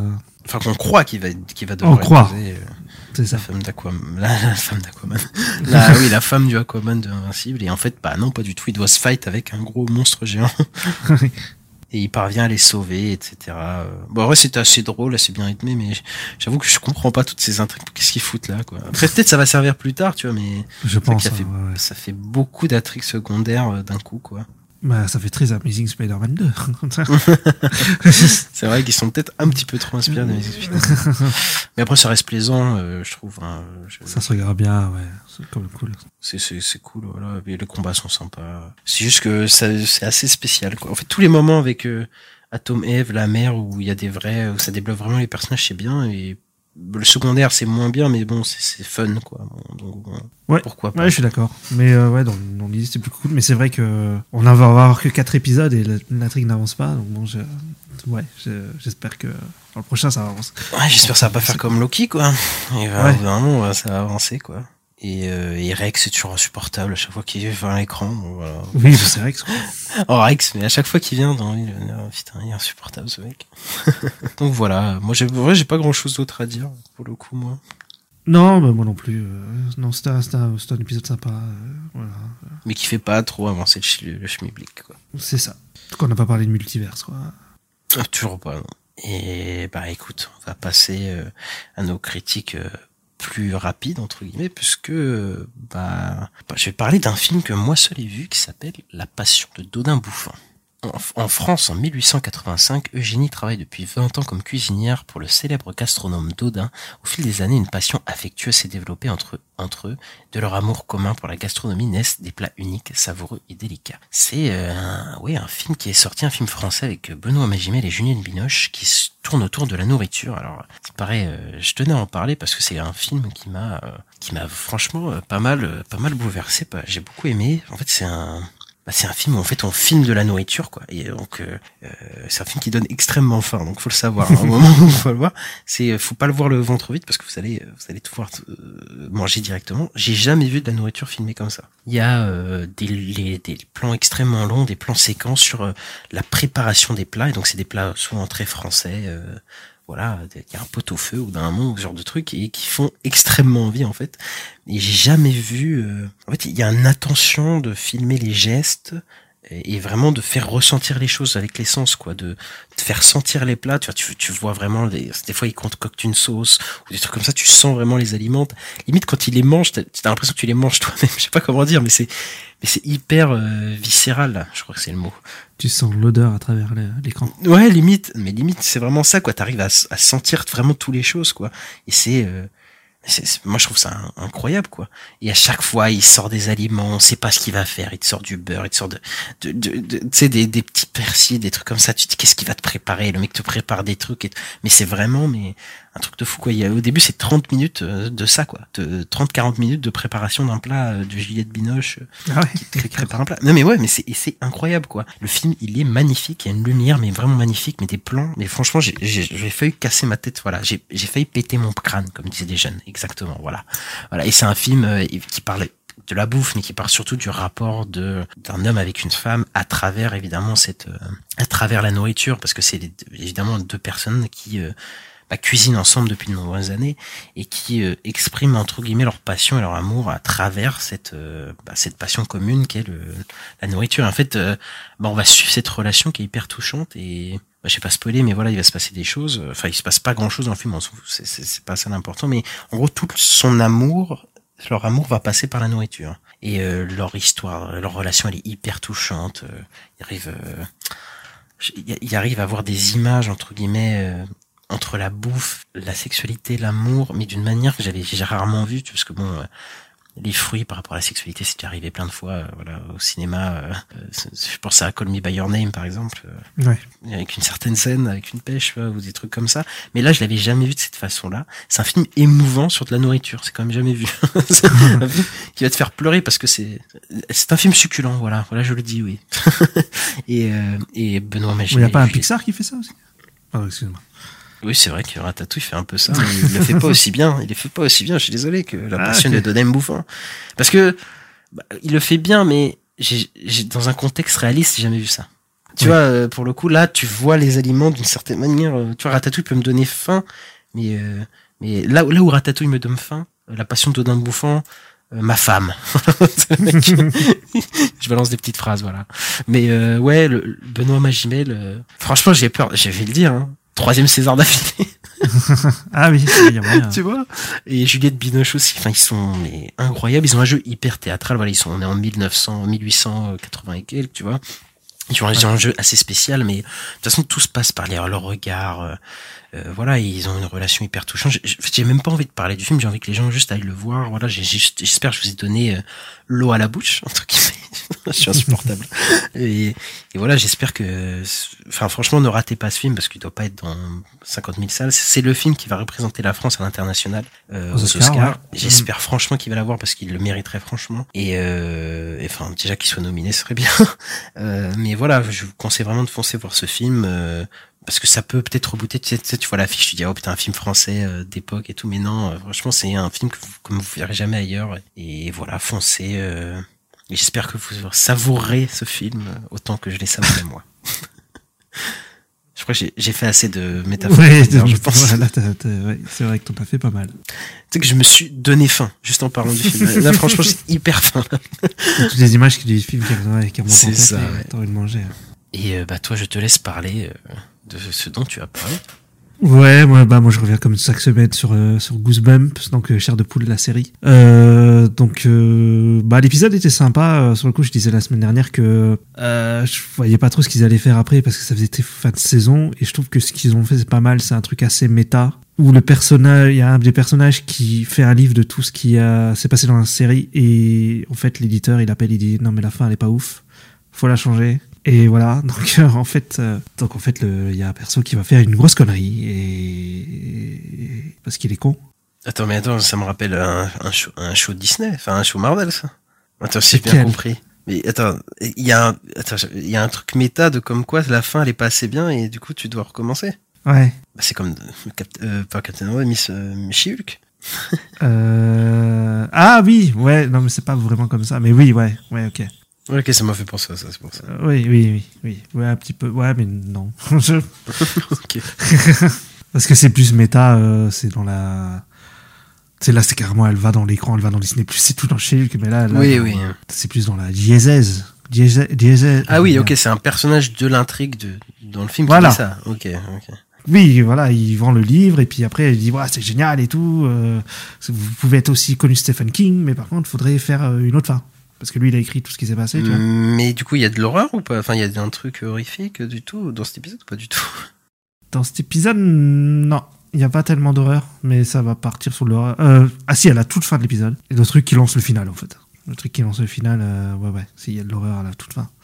Après, ça reste de la de l'horreur euh, enfantine, hein, quoi. Je Oui, enfin, comme euh, dans les, les langues, ça avait le- ça, ça a lancé depuis le début, quoi. Ouais, voilà, clairement, c'est toujours dans le même truc. euh, voilà, il y y a toujours euh, il y a des petites, petites histoires d'amour entre les ados. euh, voilà. C'est plutôt, bah, c'est comme d'hab, quoi. C'est sympa à suivre. Moi, j'aime bien. Je trouve, je me suis plutôt attaché au personnage. Et euh, voilà, quoi.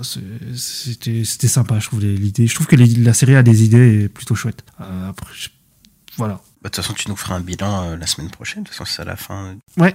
Tu nous feras, tu nous diras ce que tu as pensé au global de, de la série. Et bah, je pense qu'on a fini pour les sorties de la semaine. Euh, On a, fait- on a passé pas mal de temps là sur les sorties de la semaine. Je crois que là, euh, Ouais, j'avoue. ça va, ça va piquer. je crois qu'on a fait plus d'une heure.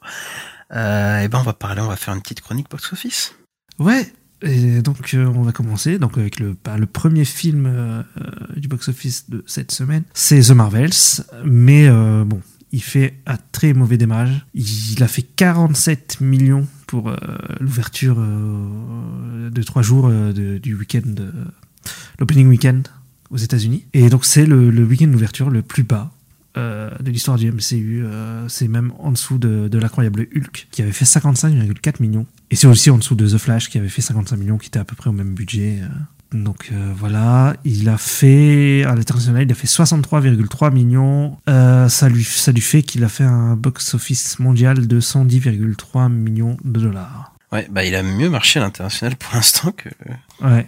Qu'aux États-Unis. Euh, bah ouais, bah je pense que c'est le flop annoncé hein, euh, de Marvels. Là, euh, je, je sais pas s'il va baisser beaucoup, euh, s'il va baisser autant que de Flash dans les prochaines semaines, mais je le vois pas se rembourser. Je pense que là c'est, je pense que c'est mort. Il va, ouais, il va flop malheureusement.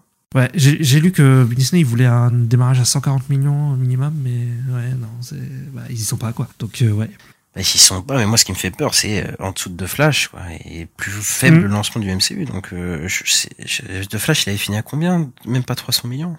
Non, il a même pas fait les 300, il était dans entre 200 et 300, ouais. Bah après, si le film fait entre 200 et 300, ouais, bah ça va être la même chose. euh. Ouais. Ça va être compliqué, euh, ça va être le plus gros échec du MCU, surtout que le film il a pas coûté 100 millions. Donc Ouais, c'est ça aussi. Donc ouais, bah c'est que- c'est- ouais. Non, parce que par exemple, Shazam et Blue Beetle, ils ont commencé plus bas, mais ils étaient moins chers. Ouais, c'est ça, voilà. Et Bon, de Flash, euh, il a coûté presque 300 millions, lui. C'était Ouais. la, la cata. Mais là, oui, euh, s'il fait moitié moins qu'Ant-Man 3, euh, ça peut poser un problème. Bah là, ça va être le deuxième gros coup de 10 que Disney aura pris euh, au niveau du MCU. Hein, euh. Ah bah, cette année, ouais, c'est compliqué. Hein. C'est la première fois qu'on aura une année où deux films sont dans le rouge, entre guillemets, pour Marvel, quoi. C'est c'est assez fou.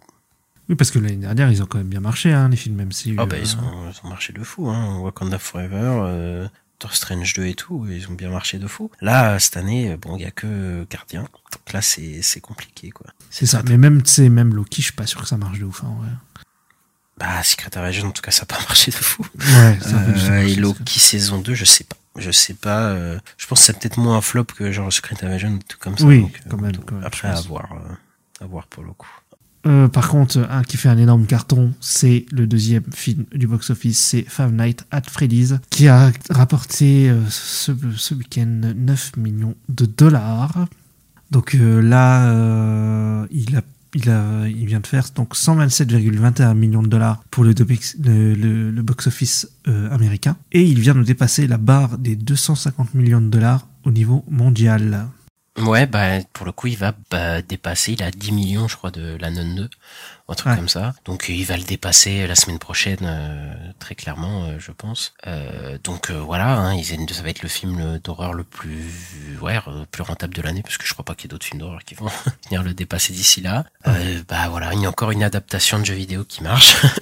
Euh, voilà, on en avait parlé la semaine dernière. C'est un truc de fou parce que c'est un film de merde. Voilà. Ouais, euh, c'est compliqué. Ensuite, euh, ben, on a notre euh, allié euh, depuis euh, pas mal de semaines, qui ne veut pas partir. Taylor Swift de, de Eras Tours Concert qui gagne encore euh, 5,9 millions de, de dollars ce week-end.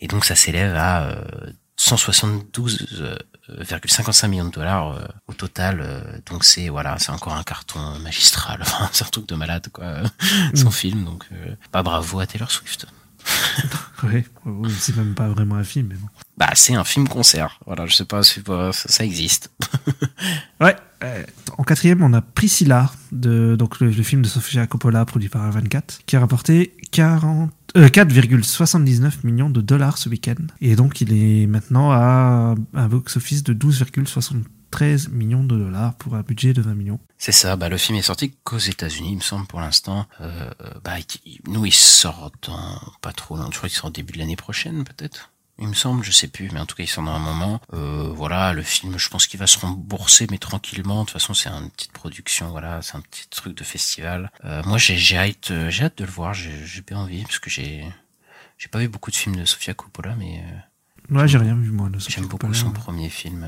13 Suicides. Et ensuite, on retrouve Killers of the Flower Moon de Paramount et Apple, enfin distribué par Paramount et qui est produit par Apple, qui a rapporté 4,65 millions de dollars aux États-Unis et du coup, euh, il dépasse à peu près les 137 millions de dollars au box-office mondial pour un budget de 200 millions euh, et qui devrait finir sur les plateformes dans un mois, il me semble, parce que c'est le mois de décembre qui finit dans les plateformes. Et il aura Ah, fait sa petite décembre. run. Euh, ouais, il était annoncé en tout cas au mois de décembre pour- sur les plateformes, donc donc voilà. Ok. Bah, en vrai, je pense qu'ils sont contents quand même s'ils rajoutent 137 millions de dollars si c'était censé être un, film de plateforme à la base. Bah là, ils vont le sortir hyper rapidement euh, sur les plateformes après. Euh, je pense que 137 millions, euh, bah, il va sûrement finir vers 140 millions, euh, 150 millions de, de dollars le film. Hmm. Euh, pour un film de 3h26 sur un sujet comme ça, oui, oui, c'est assez fou. euh, voilà quoi. Après, il va, il va sûrement se faire nominer aux Oscars, tout ça, tout ça. voilà. Ah, tu sais, même Priscilla, j'étais en train de me dire, euh, ça fait ça fait très film des, aux Oscars aussi. hein. Oui, oui, il y a de grandes chances. Même le fait, le fait qu'on l'ait en janvier, ça me rappelle les films qui vont souvent aux Oscars, qu'on n'a pas en même temps que les Américains. Oui, oui, bah ils font souvent ça en, en France, ils pré-shotent le fait qu'ils vont être nominés euh, et tout, et donc après ils peuvent mettre sur le poster trois Go- Golden Globe nomination, euh, tu sais les trucs comme ça là. Enfin, enfin, Ouais. bref, c'est un peu ce genre de truc. Bon bah voilà, c'est fini le, le box office euh, pour cette semaine et on va finir par euh, les sorties de la semaine. Alors euh, la sortie de la semaine majeure, la semaine prochaine, c'est la sortie du préquel Hunger Game, la balade du serpent et de l'oiseau chanteur, qui est de, de Francis Lawrence, donc celui qui a fait les trois derniers Hunger Games que je suis en train de me retaper et qui sont pas si bien que ça, j'en reparlerai. Et il a pas fait le premier, ouais, il a fait. il a pas fait le premier, c'est ça. Et, euh, et bah écoute, j'ai, il y a des bons retours sur le film euh, globalement, ce qui m'étonne un peu. Euh, donc euh, bah on verra ça. Moi je le vois en avant-première du coup, euh, bah le soir de, que cet épisode sort. Et donc je verrai bien bah si le film est pas mal ou pas et on vous en parlera. T'a- T'avais vu les Hunger Games toi, les autres? Ah oui, oui, j'ai vu tous les, j'ai vu les, j'ai vu les quatre au cinéma. ah, Je suis désolé pour toi. Bah moi les deux premiers j'avais pas détesté, j'avais même plutôt apprécié. Par contre c'est les deux derniers que j'avais vraiment pas aimé, euh, pas du tout. Mais euh, les deux premiers moi à l'époque j'avais plutôt aimé, mais ça fait longtemps que je les ai pas vus. Peut-être euh, avec un regard neuf, je trouvais ça pas terrible. Mais voilà, je suis comme curieux du, du préquel. Yes. Et ensuite on a une série, une série que beaucoup de gens attendent, que tu attends peut-être aussi, Sta. Ouais, bah on a la série euh, Monarch Legacy of Monsters. Donc c'est une série qui se passe dans le Monsterverse, donc euh, dans l'univers de- des films Godzilla et King Kong euh, américains. Les films américains, donc Godzilla versus Kong et Skull Island et C'est ça. Godzilla King of the Monsters, tout ça quoi. Donc c'est une série Apple. C'est avec Kurt Russell et son fils Wyatt Russell, il me semble. Ça, ouais. Qui joue le même personnage, sauf que je crois qu'il y en a un qui le joue plus vieux et un plus vieux, maman plus jeune, c'est ça. Ouais, c'est ça, ouais, c'est ça. Donc peut-être qu'il y aura, oui, il y aura, bah même on le sait, il y aura des liens avec ouais Skull Island. euh, peut-être que voilà, ce sera peut-être comme ça. euh. Ouais, ouais, moi la série hype euh. euh, plutôt bien euh, en finale. Parce que moi j'en ai rien à foutre de Godzilla, j'en ai rien à foutre de ce truc-là, voilà, je le dis. Mais euh, la série, je sais pas. là, il y a un petit vibe qui se dessine, et en plus c'est Apple TV qui le fait, ils sont connus quand même pour faire de la qualité. Donc, ouais, je sais pas, je suis intrigué. Et puis il y a l'homme le plus badass du monde, euh, Kurt Russell. Donc, euh, J'avoue. Ouais, ouais, donc je, suis, je, serais, je très curieux et plutôt hypé moi aussi. Ensuite, eh ben, on a une nouvelle adaptation de Scott Pilgrim qui débarque sur Netflix euh, le 17, 17 novembre, qui s'appelle Scott Pilgrim Takes Off. Et cette fois, cette adaptation, euh, elle est en animé, parce qu'on a une adaptation au cinéma en 2009-2010, il me semble, par Edgar Wright, euh, qui avait fait parler. euh, et du coup, là, on, on retrouve d'ailleurs, le- la série est doublée par tous les acteurs du film euh, de de- d'Edgar Wright, donc euh, Michael Cera qui revient, euh, euh, Marie-Elisabeth Winstead aussi qui revient, enfin tous les acteurs reviennent pour la série d'animation qui a l'air vachement cool, vachement fun, euh, qui est en mode bah, comme le cartoon en fait, euh, enfin le, c'est une bande dessinée il me semble. Oui, c'est un comics. C'est un comics. un comics, pardon, voilà. Bon, c'est une comics, c'est une bande dessinée, mais voilà. Oui, oui, un oui, comics. Et, euh, et voilà, moi ça me donne envie, ouais. Ça me donne envie.